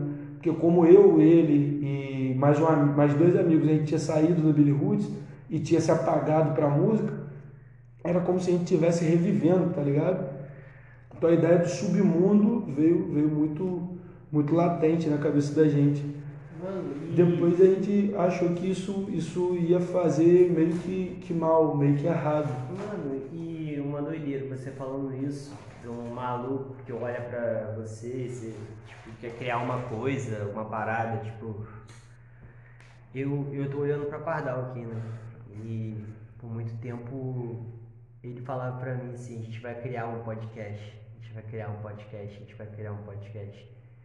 E caralho, a gente tá realizando um sonho, né? Rapaz, realmente pra mim é uma realização de um sonho, mano, porque é, eu não tenho aquela visão assim, é, tem que ser foda, tem que ter um alcance foda pra poder eu acreditar que, que aquilo ali é uma coisa que eu acredito, assim, que é foda pra mim. Então, mas de fato, né, é, ele foi, foi importantíssimo, porque não foi assim, da noite pro dia, mano. Tipo, o moleque me mandou já o, o- a parada pronta. Tava trabalhando, ele foi, ó, vamos começar o podcast. Pá, assim, assim, assado, e foi indo, indo, indo. Eu Pô. achei, achei importante ressaltar nisso aqui que Pablo e Gustavo é uma referência a Narcos. Você já viu Narcos? Assisti muito, tá doido? E não somos bandidos. Não somos. Estamos longe, muito longe de ser bandidos. A gente é trabalhador mesmo. Leva o caralho, trampa. Normal. Pardal leva o caralho, trabalha pra caralho aí. Né? Eu tô de férias. Então eu posso me dar esse luxo. Mas eu sempre falei pra ele isso. Que uma das paradas que o Narcos mais me ensinou foi sobre amizade. E quando o Pablo ruiu, foi quando o Gustavo deixou de estar com ele. Né? Ore por mim, tá? Então você vai orando. Não, é. E aí, tipo. Mas nem em questão de morte, mas eu acho que isso aqui, mano, eu, é, sem você, assim, sem. Eu, eu não sei, eu acho que não teria sentido pra mim ter um podcast sem, sem Gustavo. Pablo falando pro Gustavo. Declaração, tá Você de tá-. Quer ficar quer testemunha, não, porque eu vi você falar uma- de uma forma tão amorosa até com. seu- vocês Beleza. construíram, né, a parada. Construímos, mano. A gente tá nessa, né? A gente tá construindo, né? Hoje é, é o segundo tijolinho, mano. Caralho, é. Eu sou o segundo tijolinho nessa profissão, mano. Um tijolo desse tamanho, que isso, cara. Tijolão Não, bom. mas é. Eu não chega nem sem responsabilidade pra mim, não, cara. Eu tenho certeza que eu vou, vou agregar ao, ao projeto de vocês bastante. Tanto que eu quero trazer a molecada aqui também. Quero trazer a molecada aqui também. Eu quero trazer os caras que eu acho que merecem ter voz. É, depois que a gente construiu esse trabalho, e o dia que vocês conversarem com o Bilico também, vocês vão ficar enlouquecidos. A inteligência musical, tudo que eu falei com vocês aqui hoje, aqui, o que vocês estão ouvindo aqui nesse podcast, a maioria disso eu passei tardes e tardes conversando e ouvindo música com o Bilico e pegando referências e entendendo por que, que as pessoas faziam aquilo antigamente, o que, que se transformou. Ele me ensinou e estudou muito comigo sobre música, sem a gente saber que a gente estava estudando. E depois de um tempo, o nosso sonho era ter um trabalho junto. A gente gravou uma música chamada Rolezinho. E a gente tem mais umas músicas junto, né? a gente tem muita música junto. Tem uma música chamada Anoiteceu, que é um absurdo, é um trap funk que é de estourar mesmo. A gente nunca lançou. Vou- vou- não, não, não lançou. Porra, aí é foda. Aí, Aí tem, aí tem que ter um EP com eles dois, né? É, a gente queria isso. A gente é lançou, a gente lançou a música Rolezinho, né? Lançamos é, no ano passado e depois iria vir uma sucessão de, de músicas minhas. Esquece esse negócio de rolezinho. Você vai lançar essa música que você falou que é foda do trap funk aí, maneiro. Anoiteceu, Um né? episódio com você e Bilico. Você conhece o Bilico? Não conhece, Pardal? Mas, na verdade, assim, eu conheço o Bilico... Quem você não conhece, Pardal? Não, na verdade eu conheço o Bilico por, tipo assim, é, é como eu falei, cara, Campos é pequeno demais, então você acaba sabendo quem são as pessoas. E de fato, eu conheço o Ronaldinho, né, mano? O Ronaldinho sim eu conheci e tudo mais, tenho um- uma amizade com o cara e tal. Mas é isso, mano. Ronaldinho que é maluco do americano? É, pô, o Ronaldinho é fundador da. E da, falar da, que o cara era bravo, o bicho era bravo lá, negócio Não, americano. Não. Ronaldinho, Ronaldinho é responsa, mano. Aí não responde, irmão, mas eu fico pensando, eu, caralho, mano. A família Doideira, deles- aquela galera, né? É, Aquela mano, galera. Ele fundou a Tuga, né, mano? Que é a torcida organizada. Toninho quebrou o copo. Tá O cara acontecendo. fundou o negócio e você quebra o copo. Não pode, mano. Relaxa, mano. Tá Algo errado não está certo. Segue o baile, mano. E tipo, ele, ele fundou, né? A, a, a Tuga, né? Torcida, é, torcida uniformizada da Alvinegra. Você fundou o quê, Pardal? Eu não fundei nada. Nada. Fundou o podcast. Não, pô. e o Goi tá lá. E. Não, o Goita, a gente é, nós somos Jovem Goi, você não é cofundadores. fundador, não? Cofundadores, né, mano? É, né? Confundadores. Hã? Tá vendo? Você, Rapaz, você o que? Você é americano, Tony? rapaz, eu sou americano por causa de bilico, mano. Que merda, ainda quebra o copo. Tranquilo. Caralho, hein? ó. Eu sou, porque eu nunca torci pra time de campos, não. Mas como eu tive muita convivência com ele, então eu ia com ele. Nunca foi estádio. Mas eu assisti os jogos com ele, tá ligado? Então eu sentia a emoção da torcida pelo americano né? Aquilo ali com ele, tá ligado? E a gente viveu mano, anos e anos de, de tipo. Que a gente tava junto o tempo todo e era pra ver jogo, ou era pra escrever música, ou era pra cantar, tá ligado? Ou era só pra fazer um som mesmo e um dar, dar, um, dar uma olhada no outro, coisa de amigo mesmo. Foi nessa que a gente começou a criar tantas músicas. Porque no começo do estúdio a gente ia toda terça-feira pra lá à noite e escrever e gravar, mano. Toda terça à noite escrever e gravar, escrever e gravar, escrever e gravar. Por isso a gente teve muito trabalho. Você fundou o Billy Hood com ele, na verdade? Não, não, não. Billy Roots ia existir, a gente era parceiro porque. Bilico é de Billy Roots? É, Billy Roots é de Bilico, na verdade. Ah, pode crer. Não, Eu Billy perdido é de Bilico até hoje, eu pensava que. Não, não, no caso, o nome Billy Roots veio em alusão a Bilico, entendeu? Ah, isso aqui. É, mesmo que eles digam que não foi tudo isso, porque isso pode rolar também, mas na época, porra, Bilico era o showman do bagulho. Você vê Bilico fazer shows no cabaré que era de uma performance artística que não existe, mano. Aquilo ali é absurdo, o cara é muito foda. É maneiro quando a gente se ouve depois num podcast, você vai falar assim, vamos fazendo show no cabaré. É, Tipo, isso que trabalhava na, na R7 ali, né, mano? Ah, Rapaz, mas eles tocaram. Esse tipo de expressão não era um negócio que não, tinha só- som maneiro aqui em Campos, às vezes, Era era um boate. que... Era uma um boate. dos- É uma boate que você podia ter algum som maneiro, às vezes. É, entendeu? mano, foi, foi quem que tocou lá, mano? A banda, a banda é gringa, mano. Ali no cabaré? É, mano, tocou a banda da gringa que Bilico é fanzaço. Porra, eu esqueci o nome, perdão, Bilico, depois eu vou lembrar. Mas, enfim, mano, os caras já participaram de muita coisa. A Roots, ela é muito grande, mano. Ou, Até hoje em dia ela é muito grande. Os caras já gravaram o CD, um CD que nunca saiu, no estúdio Casa da Mata do Rio, que é do diretor musical da Globo. Mas- Ele é o dono do estúdio, Marcelo dar- Susequinte. Cara, E o cara acompanhou o CD de perto deles, a vou te gravação. Vou te dar um Muito papo do. Billy Roots. Eu acho que é a banda que mais foi injustiçada pela pandemia. Porque ela com certeza tocaria no festival. Isso seria ganhávamos. um, um ponto-chave na carreira. Eles teriam uma proporção, uma Porra, dimensão. chegar lá no Caralho, João mano. E com, porra, e com gravação em alta qualidade. Exemplo, você pegar o Freud, foi no João Rock também. A banda do João Rock depois fez o Wonder RPM com ele. Versões maneiras, pá. E os caras trabalham com o Dela Cruz, por exemplo. Verdade. Entendeu? Então, a visibilidade que eles teriam seria foda, eles teriam acesso, contato, enfim. E a pandemia injustiçou pra caralho esses artistas e, tipo, Caralho. Eles agora estão vindo com um novo projeto, chama Vietcongs. Muito maneiro também, Eu vi, voltado mano, por acho que rádio. gravaram lá na usina, se não me. Isso, isso eu não sei como é que vai vir o trabalho deles É, ainda não, mas. foi tipo, eles fizeram a préviazinha pra deixar a galera com... Deve ser Ah. irado, deve ser Mas, irado. porra, mano, as coisas que tem Zé Mas- Neto são bem feitas, tá ligado? O bagulho que tem Zé Neto é bem feito. Às vezes demora o cara a sair, porque o cara é meio preguiçoso. Mas. O Neto meio É bagunçado, feio. o Neto meio bagunçado. É, mas é, é um cara Aí Zé foda. Neto, a galera, opa, essa galera não Aqui não presta, é, aqui não é bagunçado. Todos nós somos. Mas não, Zé Glé sabe disso, mano. Eu chamei de Zé Glé. Pô, a gente também viveu muitos anos de, de amizade. Mano, tem a história da Billy Woods muito pica. A gente voltou de um show cansado. Escoramos na casa dele, era, sei lá, 8 horas da manhã, tá ligado? Do show. E meio-dia a gente tinha que estar lá em. Tranquilo.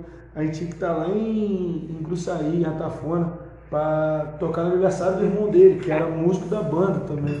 Então a gente teve uma correria do caralho, cheio de sono, mas a gente tava ali, tá ligado? A gente tava ali no bagulho. E isso foi, foi muito maneiro. A gente tinha uma união na banda ali, muito legal também. Depois o pessoal foi tendo certas desavenças que, que saiu fora. Normal, qualquer, qualquer grupo, né? Isso acontece, é bom até pra vocês saberem também que sociedade tem uma hora, que vocês são sócios no podcast, sociedade tem uma hora que ela complica. Mas Mas ainda bem que aqui é 880. tá bom. É, mano. Não, tá bom não, mano. Aqui a sinceridade canta. É, isso é importante. Isso é São muito 15 importante. São 15 anos de amizade, mano? Queira ou não. 17, você não sabe nem contar, né? Aí, Rapaz, na minha contabilidade que são 15, mas 17. Eu conto 17, eu acho. é que os Desde anos o estão momento- passando e a gente esquece de contar a nossa Desde o idade. momento que eu te vi, eu ouvi aquela música assim, Roma.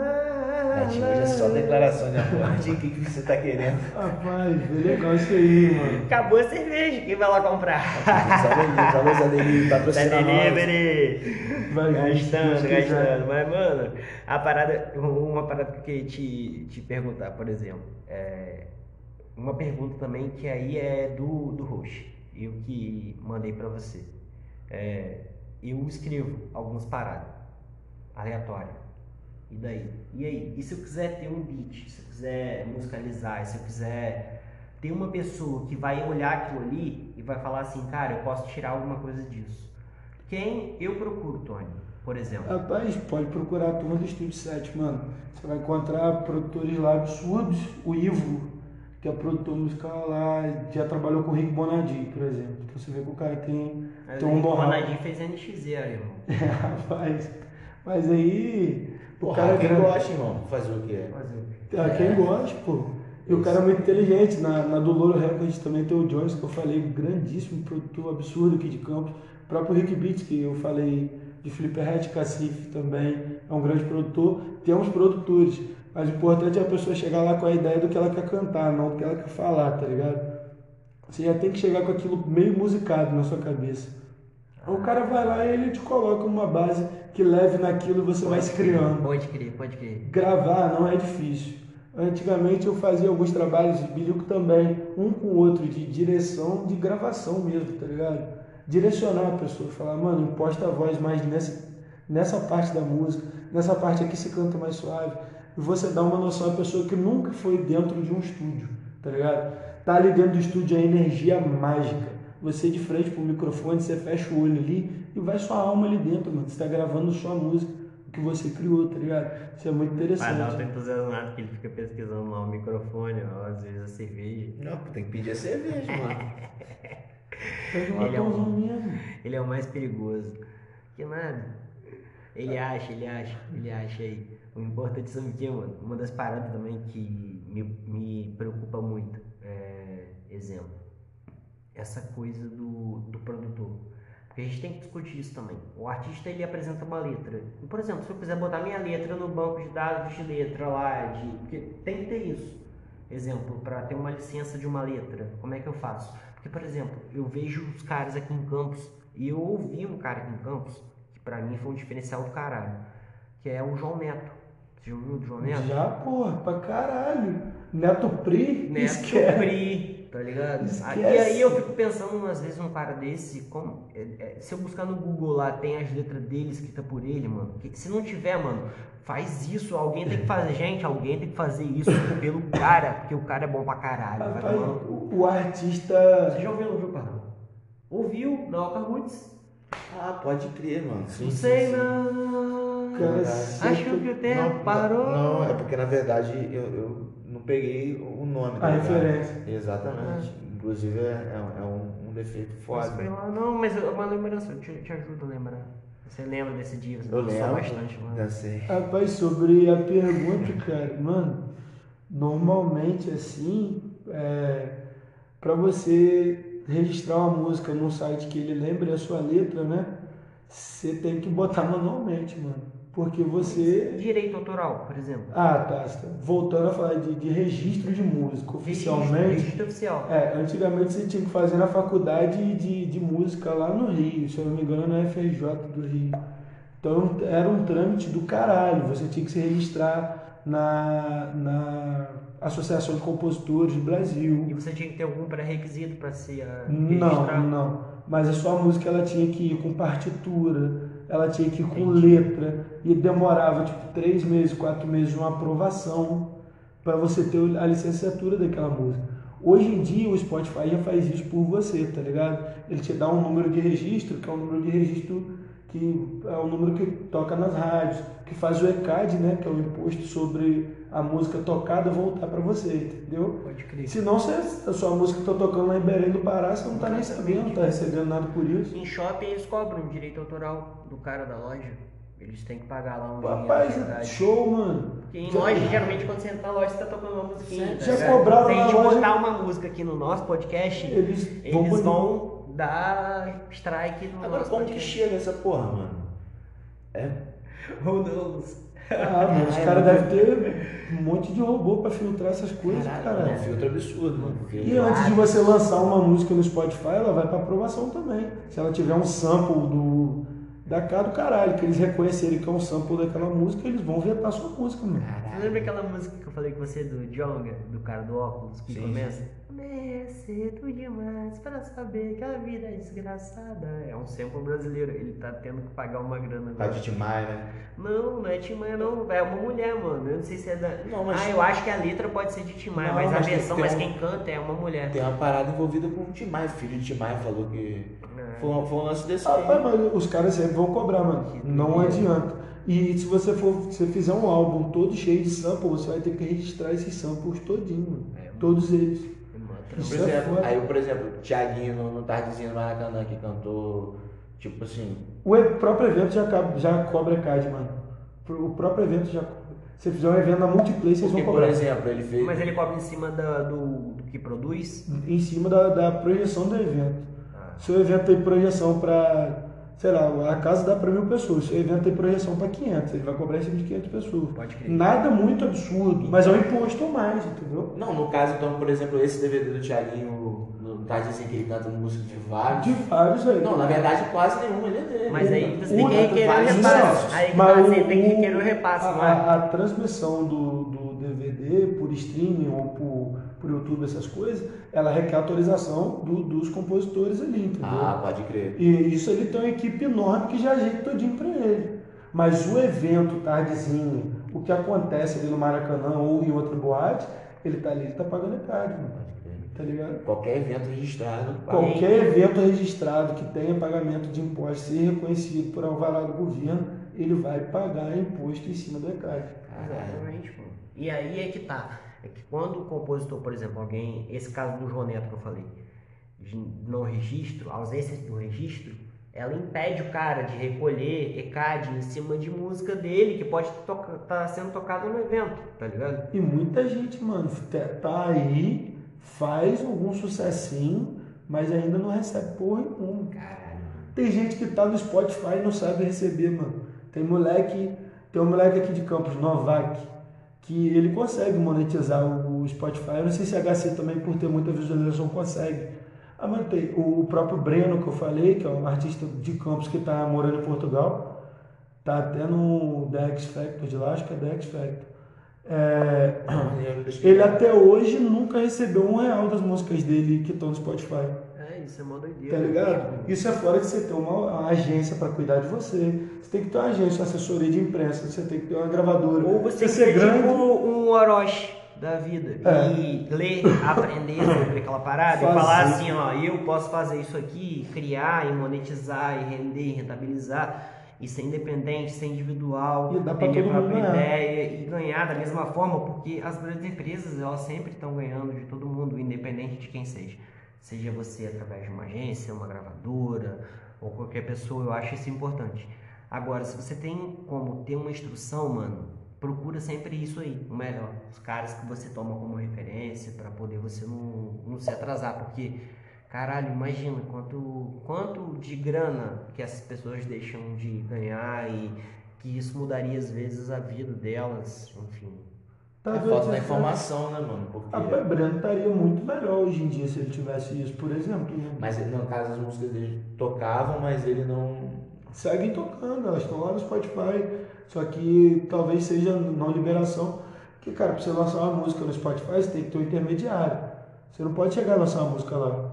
Ou é a OneRPM, ou é a CD Baby. É, tem empresas espalhadas pelo mundo que cuidam disso. Algumas cobram mensalidade, outras não. É, para não cobrar mensalidade, a OneRPM, por exemplo, ela divide a porcentagem da música com você, tá ligado? Então isso já é uma coisa mais complicada. Mas é, não- às vezes você assinou um contrato com a empresa, mas você não leu aqueles termos do contrato, Fudeu. e ali no meio tá dizendo, você não vai receber porra nenhuma. E sua música pode tocar um milhão de vezes, filho. E Só vem a pandemia e você só tem um cenário para você rentabilizar com ausência de evento. Exatamente, cara. Exatamente. Não é não? Streaming. Porra, streaming é foda. As YouTube. plataformas, elas. Tipo, pô, mano, foi, foi- uma revolução, né, mano? Porque, de fato, o Spotify principalmente, mano. Você vê, é, eu vi uma entrevista acho, do Cabelinho falando, eu não me recordo é, o número exato, né? Que ele falou que é, a cada a- uma quantidade X de, de, de ouvintes, né? No caso de repetições da música, eles ganham não sei quantos mil, tipo. É, é, é rentável pra caralho, mano. Pra pessoa que sabe utilizar aquilo. Muito, e o YouTube também dá bastante Não, o. YouTube. O- outras redes de streaming também dão, Deezer, é, é, a Apple Music. Por né? isso que eles lançam em todas as plataformas, É, porque lógico. pinga de todos os lados. né? Exatamente. Logicamente que a rentabilidade é muito menor, menor e a audição é muito menor também, porque o Spotify domina. É, assim, é, é, áudio, né? Spotify e vídeo no YouTube. Esculachei. É o mesmo copo você quebrou duas vezes. Relaxa, deixa ele quietinho. Relaxa que a gente vai fazer um episódio bônus com guardar esse copo ele quebrando pela Dá um terceira copo de vez. plástico. Três vezes pra dar sorte. Vai quebrar o copo. Nunca mais você vai usar um copo de vidro aqui. Pô, foi na hora de esticar a mão. Relaxa. Pô, tinha que ser flamenguista. Nada, nada. Segue o baile, Tony. Fica tranquilo, Tony tá bolado, quebrou o copo mesmo, o copo dois. Relaxa, irmão, está gastando. Tô de boa. Não, mas voltando a falar disso, realmente as redes que dominam é, hoje em dia são essas aí, Spotify e YouTube mesmo. E, e elas beneficiam o artista também, aquilo ali é uma exposição. Antigamente você ganhava com venda de CD, hoje em dia você ganha com streaming de música, continua sendo a mesma coisa. Na verdade, ninguém. Assim, ninguém não, né? Quem compra CD, mano? Hoje em dia não, eu não sei como é que aquela loja do Shopping 28 ainda Tá vende CD. até hoje, é. mano. Rapaz, é porque tem aqueles caras, tipo assim. Deve ter uns caras que ah, vai comprar lá. Gosta de que- colecionar também, de registrar lá e tal. É um registro, né, mano. Você leva pra vida essas coisas aí. Exatamente, com certeza. E, pô, eu, eu era muito apegado a CD, hoje em dia nem sou tanto, não. Mas a, a vibe é essa aí mesmo, cara. O, o streaming dominou. Pra você ter um registro hoje de música é um pouco mais fácil, mas talvez não seja tão rentável. Tem que avaliar muita coisa, muita coisa. É importante ter quem sabe do seu lado. Tem gente que presta consultoria hoje em dia. Exemplo, eu vou te dar um exemplo clássico. A gente reproduz nosso podcast através do Anchor. Né? Você entra na sala do Anchor e eu só consigo monetizar o meu Anchor se eu tiver uma residência fixa nos Estados Unidos. Então eles querem dar um passaporte pra gente, quer ir pra lá. pra lá. Rapaz, é uma boa ideia. Só lá que você rentabiliza. Exemplo, né?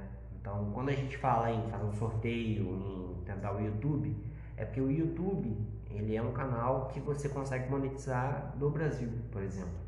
Que você consegue tocar um projeto. E isso é importante. E que o projeto, assim, não é a finalidade, mas com isso, caralho, você estava falando de grafite lá no início, uma das paradas que eu mais admiro.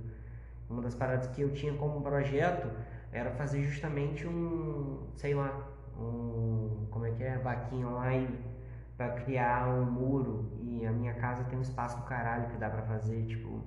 Pô, top, mano. Mano, na verdade dá pra fazer isso, né? Até nisso falta incentivo da, da prefeitura, né?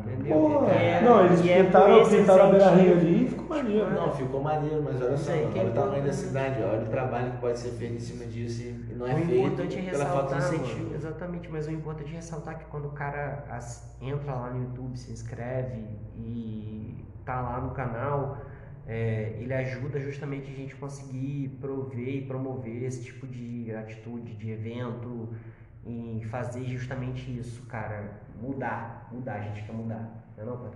Com certeza. Com certeza. Exatamente isso. Então se inscreve no YouTube dos caras aí também, rapaziada. Dá essa força. Precisamos chegar a mil inscritos. Ah, tem um quadro lá, mano, uns quadrinhos lá, Vai rolar. Mitos e sabotagem. Você falou que tem tudo a ver. Quem Tá, sou eu pra com discutir? certeza. Não, não deixa de ser revolução, como eu falei, mano. Música traduz revolução, não tem jeito. É revolução de tudo. Quando o Chitãozinho e Chororó cantam que estão com saudade da mulher dele, é revolução sentimental, mano. Os caras estão revolucionando ali. Estão mostrando pro mundo que eles estão com saudade, tá ligado? Tem testosterona. Mas se dois coroa puto, pô, os dois perderam a mulher, tá os dois chorando. Rapaz, sabe por que eu tô achando engraçado? A gente conheceu o Tony naquele jogo do Vasco, Vasco e Vitória, eu acho, lá no Barradão, a gente viu o jogo que ele, no Bar da Alphaville, mano. Ah, lá é pica, tá doido, tô lá direto. Depois a gente bateu de frente com. A gente falou de música lá, depois a gente bateu de frente no Bar do Gordo. E trocamos E uma ideia, trocamos uma ideia de música, tá ligado? Medalhão, medalhão. E, rapaz, pica. Foda. Sempre a ideia é boa, não tem rapaz, jeito, a mano. resenha é sensacional. É Sensacional. engraçado quando você encontra a pessoa e independente de tua situação, circunstância, tempo que você não encontra, tipo, quando você encontra é sempre a mesma coisa, sempre flui da mesma A forma. ideia flui. Rapaz, de boa. a viagem que eu, eu peguei, eu, nesse dia eu, eu gravei o seu telefone, tá ligado? E depois eu queria falar com você e não tava achando. Eu não sei como eu gravei, vou até olhar aqui agora.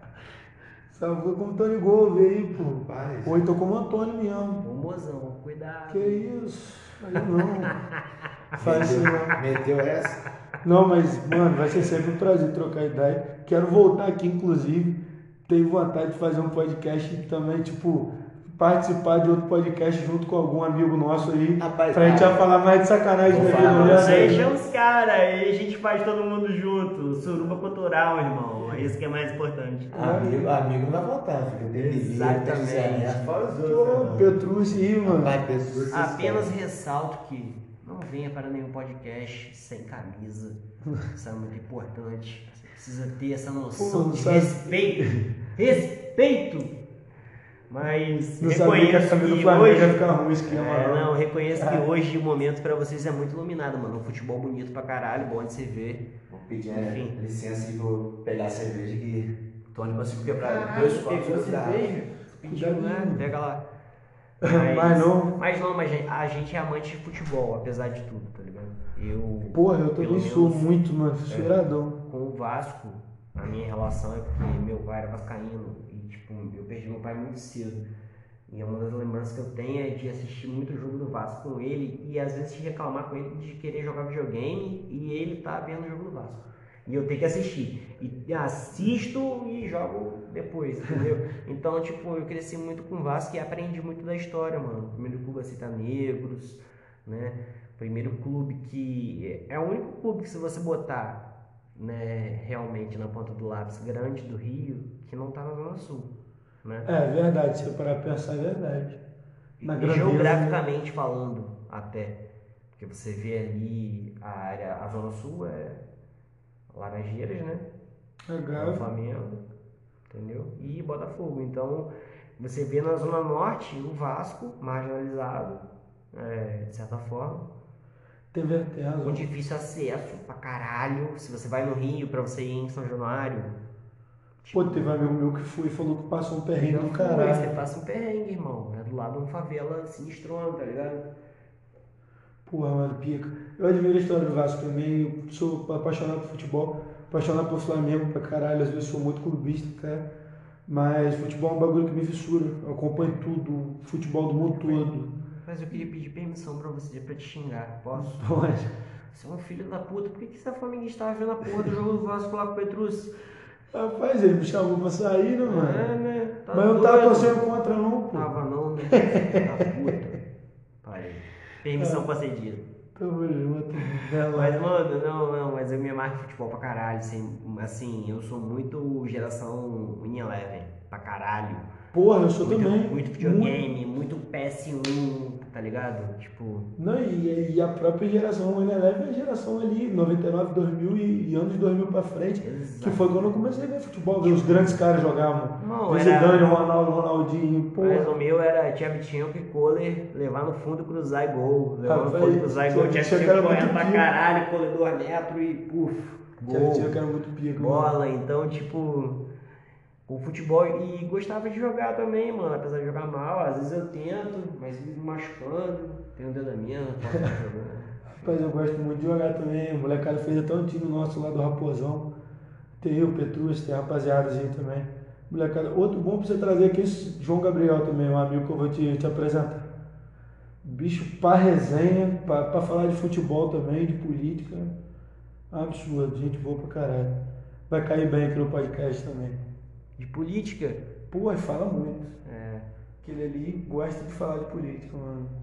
Eu não sou muito chegado, não. Apesar de eu ter meu posicionamento contra algumas coisas aí, eu não sou muito chegado em conversa sobre política, não. Ele é absurdo. Rapaz, eu também não, mano. Eu acho que ah, o mais importante é não ter essa coisa de massa. De você tentar segregar várias pessoas porque elas pensam do mesmo jeito. E se você não tiver inserido naquele grupo pensando daquela forma, você não vai poder estar com aquele pessoal. Pensa por você, acha a sua concepção, a sua individualidade e faça isso com os seus preceitos, entendeu? Mas para isso, mano, a gente carece de uma coisa muito importante no país que é a educação. Eu acho que a gente só consegue com que as pessoas tenham esse nível de, de crítica através da educação. E sem educação, cara, ninguém vai entender que o Congresso pesa pra caralho no nosso bolso, no meu dia a dia, no seu dia a dia. O Congresso, sabe, um, um deputado federal, um estadual, um, um governador, um vereador. Ah, pô, e você vê que a maioria deles não tem nem formação em ciência política. Então, hoje em dia, você ser político, você não precisa estudar política. Se, nem para eleger você elege estudando política, as nossas crianças não são ensinadas sobre isso, são ensinadas sobre a história do Brasil, da forma que elas são ensinadas pela escola, depende de onde você estuda. E Depende do seu professor. Também. Figura importantíssima que a gente Professor. desvaloriza pra caralho. porra, Meu irmão, professor de geografia, vai ser um dos convidados também do podcast. Minha mãe é professora também, mano. Minha mãe é professora de português. E é foda ver que ela é tão desvalorizada, trabalha pra caralho. Mas- Mas professor no Brasil, mano, não tem jeito. Rapaz, será que o Pardal lá? A gente Graças assim. a Deus, eu achei que você já tinha sido sequestrado. Davi. Patrocínio chegou. Patrocínio? Aí sim. Enfim, mas, mas tipo, essa questão do professor, a valorização, cara, isso a gente carece, a gente só consegue ter uma sociedade com nível crítico, ciências sociais, esse discurso de massa, essa briga, através justamente disso. De, de cara, você ter o seu pensamento individual e respeitar, principalmente respeitar o pensamento do próximo. Foi essa ideia que eu troquei de ciências políticas. Eu acho que todo político ele devia ser formado em ciências políticas no mínimo. E para ele ser formado em ciências políticas, ele tem que ter um professor que, que ensine ele aquilo, De certa forma, você não acha que isso segrega também? Você só dá condição para quem tem aquele nível, essa questão de pré-requisito. Mas eu acho que hoje em dia não, bateria muito nível intelectual, mas colocaria pelo menos mais humanidade nos nossos políticos. A gente vê muitos políticos desumanos, entendeu? Que pelo menos num curso ou na faculdade eles aprendessem a humanizar a população que é quem elege eles. Eu acho que não tem, não tem, não, não chega a segregar não. Eu acho que a gente vai filtrar pessoas que estejam um pouco mais preparadas do que alguns loucos que a gente tem aí, mano. Hoje em dia, Cara, hoje em dia você é humorista, não, não criticando a classe humorista, muito pelo contrário, são pessoas inteligentes. É, mas um humorista, ele é um jogador de futebol. É, Eu só acho que a reforma, ela não tá aí, não tá em quem eu vou eleger, porque eles já entendem uma coisa chamada business. Política é business. Com certeza. Eles já têm aquilo ali. Aquilo ali para eles é um plano de negócio e, enfim, aquilo ali eles vão seguir. Quando você tira um incentivo para o cara ser político, aí você vai conseguir filtrar, aí sim você vai ter um nível de filtro. Olha, esse, isso aqui está realmente interessado em mudar a população, em trazer educação, trazer acessibilidade, em trazer transporte, trazer alternativas, entendeu? Agora, enquanto você é, tem esse lado totalmente business, fudeu. Então, como que se muda isso? Pagando menos, mano. O cara não pode custar tanto quanto ele custa, tanto quanto um vereador, seja ele qualquer funcionário público, ele não pode custar quanto ele custa. Não é qualquer um que eu falo. Eu acho que qualquer que eu falo é dada a sua devida importância, logicamente. Não posso generalizar. Isso é um erro. Quem generaliza é burro. Não quero. Mas esse é o ponto. É você achar e políticos, classe política, enquanto a gente não revê, quanto a gente paga, quanto a gente dá de verba na mão desses caras, não vai ter mudança. Porque eles têm um orçamento de 4 anos, um business plan de 4 anos pronto. Eu e aí, quanto tinha você vai investir? assim. É. Quanto você vai investir? Enquanto isso vai retornar, That is my question. Quanto você vai investir? Então, eu nunca tinha pensado por esse ponto, não. Nunca tinha pensado assim. né, mano? Tipo, É, realmente é business. E baixando realmente o- a aquisição salarial do- dos políticos, a gente consegue dar uma controlada melhor nisso. não só salarial, mano. Verba de gabinete, exemplo. Também, Cara, paletó, do que for. transporte, entendeu? Tudo que todo mundo, como eu, você, como Pardal, tem piadinha de como, como, como. Nós, né, pagamos, Muito. entendeu? Então, o imposto, ele sempre é um negócio muito complicado, entendeu? Porque a gente sofre muito na pele, só a gente sabe que a gente sofre, enfim. E temos o retorno aqui de Pardal, que sumiu aqui. Eu fui pegar cerveja, né? Na verdade, Pardal é um passarinho, tem que voar, né? Sempre voando. Fez bem, fala pra mim, irmão. Você se considera de esquerda, mano? Não. Não sei me posicionar po- politicamente, mano. Não sei. Ou talvez tenha receio de me posicionar politicamente. Talvez seja um receio meu isso. É um receio, que eu- é um receio que eu também tenho. Porque as pessoas têm, várias identificações, né? Isso. Várias vis- visões diferentes. Quando você se rotula, você se limita muito, entendeu? Então eu acho que eu me rotular de esquerda, ou de direita, ou de centro que seja, ou de centro-direita, ou de centro-esquerda, pô, cara, eu me rotular assim, eu tô me limitando às pessoas, porque eu, eu vou ter que é, defender uma ideologia que já tá pronta e que talvez eu não concorde com tudo, tá ligado? Então se você não concorda com tudo, não tem muito Não sentido. tem muito sentido eu me rotular assim, entendeu? Então eu não concordo com muita coisa da direita, não concordo com muita coisa da esquerda, nem do centro. Eu sou bem racional quanto a isso e procuro muito ouvir. Mais do que falar de política, eu procuro ouvir, mano. Porque como eu sou uma pessoa um pouco iletrada quanto a isso, cada vez eu tô aprendendo mais e colhendo mais de cada lado. Ouço de todos os lados. Quem quiser conversar comigo, falar, né? Vai ser meio que um monólogo, mas pode ficar tranquilo que eu vou tá todo Vai fluir de boa. Com certeza, tá doido. Sempre fui, mano. Fui agora, acabei de fazer um monólogo. Mas você falou uma parada que eu nunca tinha pensado na vida. Nunca tinha imaginado nisso, mano. E aí, acabei de ouvir e aprender de novo, tá ligado? A vida é isso aí mesmo. Bastante aprendizado, né? É, Pô, esquece. Não tem como mesmo, não. Rapaz, que resenha gostosa. Começamos em música, falamos de carreira, falamos de futebol, falamos de política. A parte do futebol eu perdi, mas o Tony já, pelo visto, já sei o time Tony. na verdade eu, eu só mencionei sobre a história do Vasco, enfim, não falei ainda sobre regionalismo. Com Petrúcio esse papo Eu vai acho ser mais interessante profundo. falar Porra, sobre. Não, mano, mas eu acho interessante falar sobre essa questão de regionalismo, né? De americano Goitacás. Da onde vem seu Goitacás? Cara, na verdade, o Goitacás vem justamente. barata de levar? Não, porque papai é americano. E olha que bizarro, porque assim, nós temos. Aqui tem o, o clube gigante, né? O grande, e você torce pro, pro clube da cidade, né? Tipo, aqui tem Goitacás americano. Todo mundo é assim. Não tem jeito. Só que papai é vascaíno e eu sou vascaíno. Mas é bizarro que ele é americano e eu sou goitacás. Mas o goitacás é pela influência mesmo do- dos amigos. É, é sempre assim. né? Era a época, a época que, que criaram torcidas, né? Que voltaram a levar o público jovem pro estádio. Porque você chegava lá, você via Dragão do Goitacás e a turma um pouco mais velha. É, Criaram a Rasta, depois criaram a Jovem Goita, a turma mais nova, né? na verdade, foi a Jovem Goito depois arrasta. A Rasta veio depois, sabia não. depois, depois Depois. vem. Aí, Zabu que eu falei é da Rasta, pô. E, e- e é engraçado. Não conheço porque- Zabu não, é engraçado. E eu tô no Jovem Goita, né?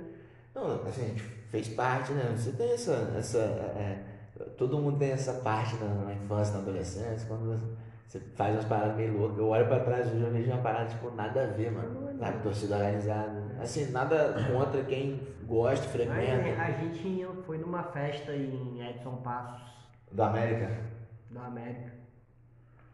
Pô, deve ter sido pique. Mas é, um, é não, mas é uma adrenalina, né? Você vai temendo se vai ter o- o- os voos alemães, né? Que, que o pessoal fica falando aí.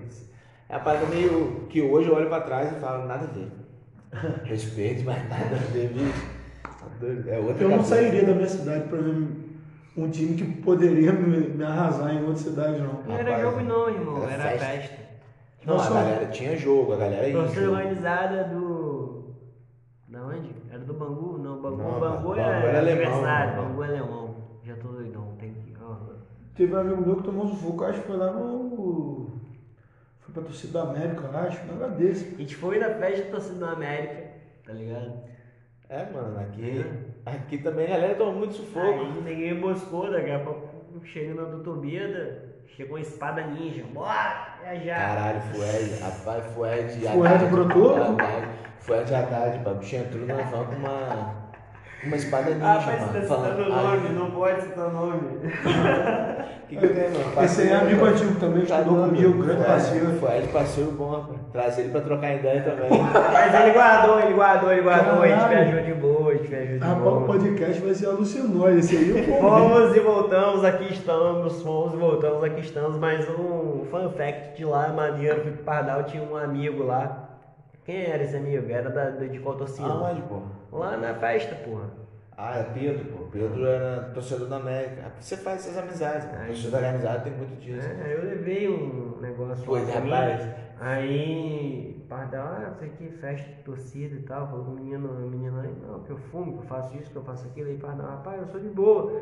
Mas tem um amigo meu ali que gosta.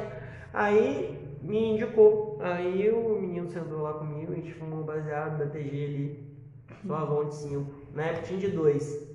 Um de 2 e o moleque saiu de quê, Pardal? Saiu de ambulância. Você tombou o cara? Rapaz, o moleque, o moleque saiu de lá da festa em ambulância, mas tipo, gritou e tudo mais. Teve briga na festa dos, dos, dos mesmos caras. Você lembra de um maluco gigante? Maluco levou uns três, rapaz, é loucura. Já pegamos mais loucura também, Tony. Tá. Por sua causa, estamos com um convidado aí maneiro que é de evento e também parece que já tem muita história pra contar, mano. Quem, quem? Pet. Pet Lucas. Quem é Pet Lucas? Lucas Pacheco. Pacheco é louco da cabeça. Aquele ele é 22 puro, amigo. Porra, mano, aquele, pô, meu amigo, mano, gosto dele pra caralho, gosto muito dele. Acompanho ele desde, desde moleque, né? Conheço a filha dele, né? Desde quando era mais nova e tal. Porra, mas, mano, eu de vez em quando saio com ele. Quando ele embarca, a gente dá graças a Deus lá, os amigos lá, mano. Fica 15 dias de repouso. Pro homem voltar. Cara louco. Mas vai vir aqui, vai contar muita história boa. No dia eu acho que eu vou vir, vou ficar ali no cantinho só dando risada, mano. Que nada, você participa da resenha, tá? Tamo junto. E com certeza ele vem, mano. Ele tá Aí aí vai ter que trazer um quente, Tony. Tem. Aí tem que trazer um whisky, uma vodka, um negócio. Rapaz, e tem que ter um tiragosto, porque eu não consigo beber sem comer algo.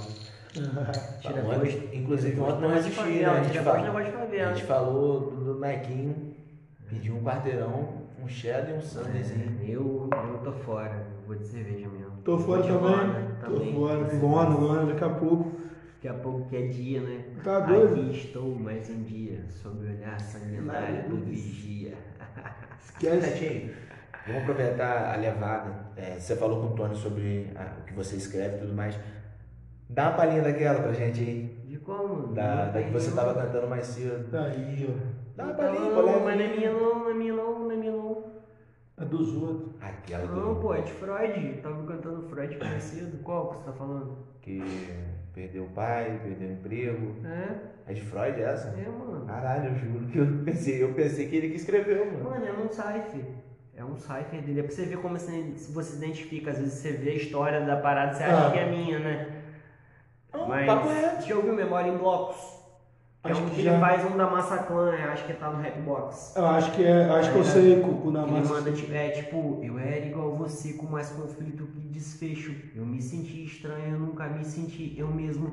Parei num beco estranho com um cara que já foi preso, me vendeu uma substância que substitui desejo.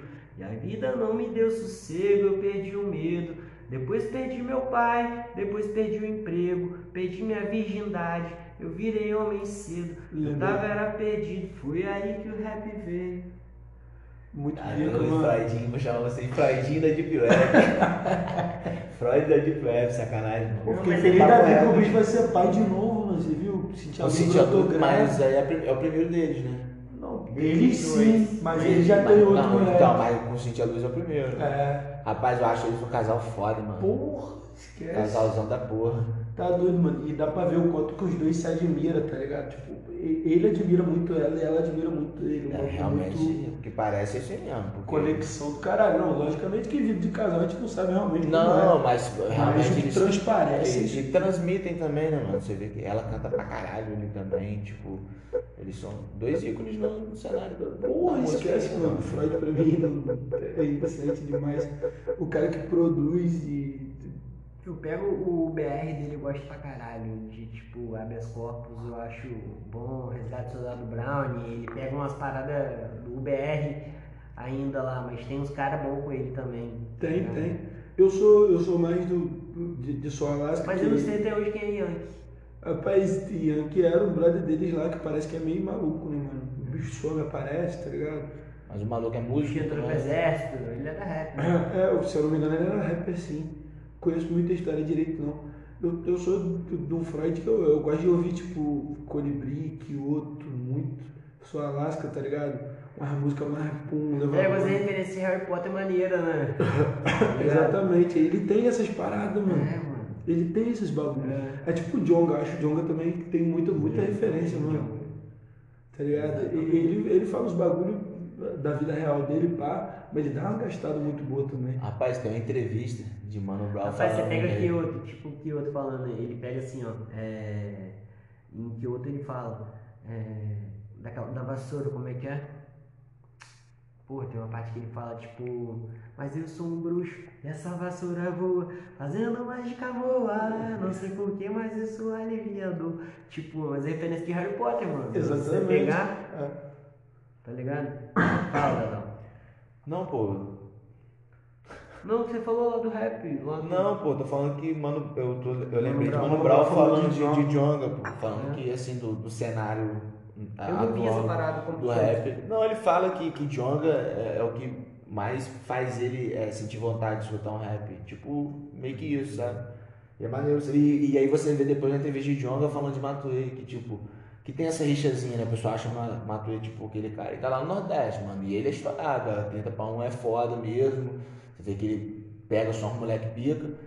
Aí Jonga fala assim, ele é, é, ele dá uma gastada falando, tipo, de Matuê, falando que é, Tuê, Tuê do caralho, quem não é Tuê é carta fora do baralho, tipo assim, porque tem, é, existem pessoas nesse nicho musical né, da- do rap que, que se ofendem com isso, ofendem. mano. Tipo, ele tem tá uma aí treta com isso, Rafa né? Moreira, por exemplo, que o nego diz que, que daqui a pouco vão lançar até um, um feat, né, então, sei.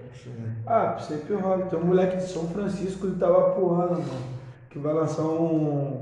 Vai lançar um, um feat com o Rafa Moreira. Brother meu, Sig. Rapaz, esse Rafa Moreira, você gosta dele, mano? 500 conto, Pá, não sei quanto ele pagou, não. Rapaz, não, eu gosto de uma música de Rafa Moreira. Gus falou que pagou 500 reais no feat dele, Sorman, numa Quem? música com o? Rafa Moreira. Quem pagou? e, essa, e essa parte Aquele de, remédio só. Pagou quanto? essa parte de dança. 500 absurda. reais. Caralho, 500 reais, mano. 500 Mano, reais ele paga pagou. mesmo. Real. Caralho, bicho. Calma aí, que a gente já vai recomeçar aqui. Pausa pra fumar um carinho. Boa. Já voltamos. Aqui, ó, estamos gravando agora, iniciando parte 3, galera, falando careta. Já de boa. De boa, de boa. Fala, Pardal, reclama. Você tá reclamando aí a semana, apontando pra mim. Bora, rapaz. Que absurdo, rapaz. Sou maltratado aqui a todo Tem que seguir Tony Gol. Então, seguindo aqui, Tony Gol, inclusive, segue o cara aí, mano. Rapaz, que absurdo. Importante esse- falar isso. Tá vendo? Segue ele lá, arroba Tony Gol. Tô igual com dois L's no final. É, quem seguir lá vai encontrar o Tony Gol daqui ou o Tony Gol de lá. Rapaz, lá eu, eu sou. Eu sou muito, muito pacato, mano. Eu odeio botar minha cara em história, essas coisas assim. É, vê que eu nem gravei, tipo, vídeo chamando a galera pra. pra, pra- que eu não sou, não sou muito desses não. Lá no Instagram mais família, né? Pessoa, é, profissional. Ah, então não é pra seguir não? Não, é pra seguir muito, mano, porque eu sou profissional também, tanto do meu tamanho. A gente lá é conversa sua sobre família, lá é sua família. Porra, tem que seguir, é. segue o cara, mano. Independente de qualquer situação, segue o cara lá. Pode seguir, pode isso seguir. ajuda. Segue o Pablo Gustavo Cash. Segue lá, segue eu, segue o Pardal também, mano. A gente não tem muita coisa a acrescentar não, mas. Quanta gente tá aí, não tem nada a acrescentar? Você tá Exatamente. seguindo, entendeu? Então. Exatamente. Então, sei lá, parte daí. E, tipo, Tony, na moral, é, eu acho que esse episódio é muito pouco. Na boa. Porra. Nós teremos várias partes desse, Esse boa. episódio. desse episódio, mano. Episódio. Eu acho que é- Parece Chaves em Acapulco. É, eu acho que só Quatro isso. Eu acho que é muito pouco, mano. É, não sei, não sei dizer. O que, que você tem a dizer, Pardal? O que, que você acha dessa resenha? Rapaz, na verdade eu acho que tem. é, a gente tem história pra caralho aqui com o Tony Goiânia não dá pra parar aqui não. Na verdade, esse, é, é, é, poderia entrar esse episódio, esse episódio com, com a terceira parte e ia rufar três horas fácil, mano. É, Rapaz, se acho- duvidar, a gente faz a terceira hora. Mas. Não, mas eu acho que você falou tanta gente, mano. Tipo, quantas oportunidades a gente vai ter agora de É, reunir a galera, mano? De. Não é? Tipo, todo mundo vacinado, sabe? Segunda dose. Tranquilaço. E caralho, mano. Imagina isso. em breve com, com, com a transmissão ao vivo, né, mano? Exatamente. Contamos inclusive com, com vocês se inscrevendo no YouTube aí pra poder. Exatamente, olha, com quadros, mano, fantásticos do Adam Ramos, adam.c.ramos, segue lá, mano. Quadros que vocês não vão encontrar em lugar nenhum, mas em breve ele vai lançar. É, eu não posso falar em breve, porque Em breve é uma parada, né? o em breve dele, né? Como é que é, Pardal? É demorada. É tipo, é tipo entornando a cerveja em cima do sul. Exatamente.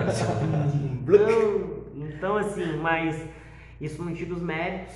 É, em breve a gente quer receber também você aqui em melhores condições. Com certeza, mano. Acho que é legal agora você falar um pouco da sensação que você teve quando você entrou aqui, mano. O que, que foi pra você, como foi a sua experiência, dividir com a gente. Pô, mano, cara, quando eu falei no, no outro bloco aí, né, na outra parte, que eu tive a experiência lá no estúdio, né, com, com o Bilico, que a gente cresceu tudo do zero.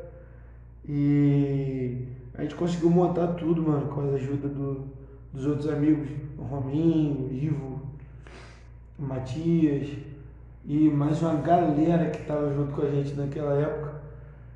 A gente se viu nesse momento, tipo, assim, exatamente, quando aconteceu um, um problema muito chato com a gente lá. É, simplesmente a gente chegou para gravar, resumindo para a galera, e não tinha mais nada dentro do estúdio. Computador, caixa de som, abafamento acústico, poltrona para sentar.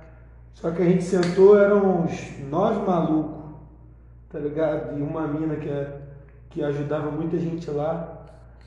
A gente sentou em volta da sala e, e ficou projetando. No mesmo momento de dois sofrimentos que a gente estava ali, a gente começou a projetar já o novo estúdio, que virou o Estúdio 7, e hoje em dia a estrutura que tem lá naquele local que foi muito absurda. Passamos por muitos momentos, mano. Tá doido? Fiquei. A espuma de estúdio, mano, ela é com lã de vidro. Ela coça pra caramba se você passar perto dela. De vidro de turbal de moto. É, exatamente. Tá maluco, velho. Tá ligado? Já Mas- viu isso? Já botou a mão? Pô, esse poça igual um satanás, mano. Lã de vidro. Caralho, mano, tá maluco. Sabe como o cara faz pra deixar o turbal mais sinistro? Ele enrola essa porra no turbal e bota o cano Bota ali, né? E queima. Ah, a história toda. Dá estourado em tudo. E na época, pô, a gente comprou madeira, grampeou a madeira, comprou a lã de vidro, preencheu, comprou o tecido, é, Vocês realmente- encapou, grampeou tudo na madeira, Tá me assustando, Tony. furamos a parede, colocamos no lugar, isso aí foi, foi parte da gente. Tá me assustando, Tony. Pegamos o piso do chão O e estúdio é assim, o estúdio é assim, estúdio. É, o estúdio é. Pô, Tem que vocês ser nunca. assim. Rapaz, estúdio ele tem que ser cuidado, mas isso começa aos poucos também, não dá Porque é pra. caro, não é barato pra você. Não é, não, Entendeu? mano. Por isso que, porque se fosse barato, todo mundo teria um estúdio pica. Mas não é. Exatamente, não é. Mas tanta Gustavo. gente tem um home studio aí e faz muito sucesso. Gustavo, faça as contas, Gustavo. Não, mano, eu, eu, eu já falei com você, já dei a letra aqui no- nos bastidores. é, A ideia é seguir essa.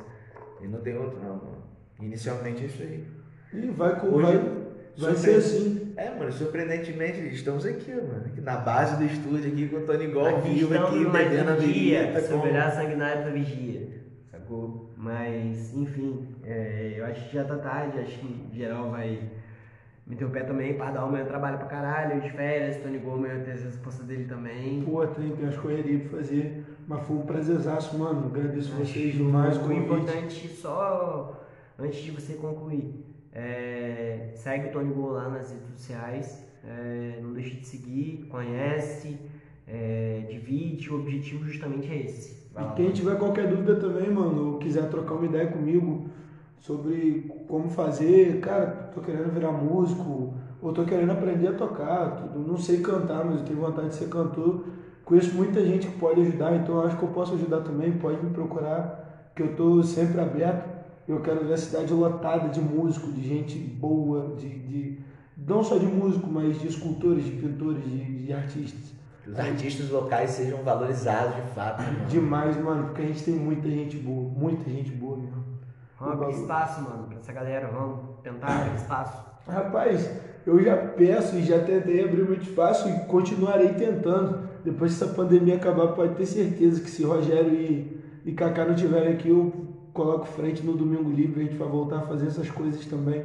Evento cultural em Campos, ele vem desde da quinta-feira na UENF, que pra mim é cultural pra caralho, tá ligado? Até um samba na praça no dia de domingo, que aquilo ali você vê as famílias junto, você vê gente de todas as idades, aquilo ali é cultural caralho, aquilo é cultural. Mas acontece esporadicamente, entendeu? Então a gente tem que fazer mais, mano. A gente tem pagode e sertanejo na cidade de segunda a segunda. Foda-se, eu, eu quero rap segunda no Jaiminho, mano. Eu quero rap quarta-feira no, no Eremita. Eu quero a gente ganhando espaço. Pegar um dia no Multiplex, botar umas pistas de skate lá, fazer um evento só disso. Quem gosta da street. foda-se, e E foda-se. e foda-se. Exatamente. Rapaz, apoio não vai faltar, meu. Isso é fato. A gente vai correr atrás, a geração nossa é muito Conta com a gente, por favor, conta com a gente. Pode ter Fala, certeza. O que que você acha? Pra ele contar com a gente ou não? Pra ele contar com a gente ou não? Não esquece, pai. O apoio você já tem. Dependendo do nosso espaço, no nosso apoio, da, da galera toda. Irmão, esquece. Vai voar cocoricó, cara. Esquece. Pai, Mano, só ressaltando, o sorteio, galera. Marca lá, se inscreve no canal, ajuda. Na moral, pra gente mudar o URL, o URL. Olha, já tá na hora de acabar. O URL. E ficar bonitinho lá. Isso, não, mano. Ter, ter as lives também. Pessoal, eu vou marcar um- uma par de gente, mano. Esse Conto quadro é contigo, meu. contigo, irmão. Esse Tony. quadro é prepara, pai. Acho que já tem. Vai, vai ter mais uns, um- um- umas quatro partes aí, filho. É muita resenha. tá ligado? Se duvidar, vira até série. Tô aberto para convite novo. Lógico que vamos deixar uma outra rapaziada vir aí amanhã.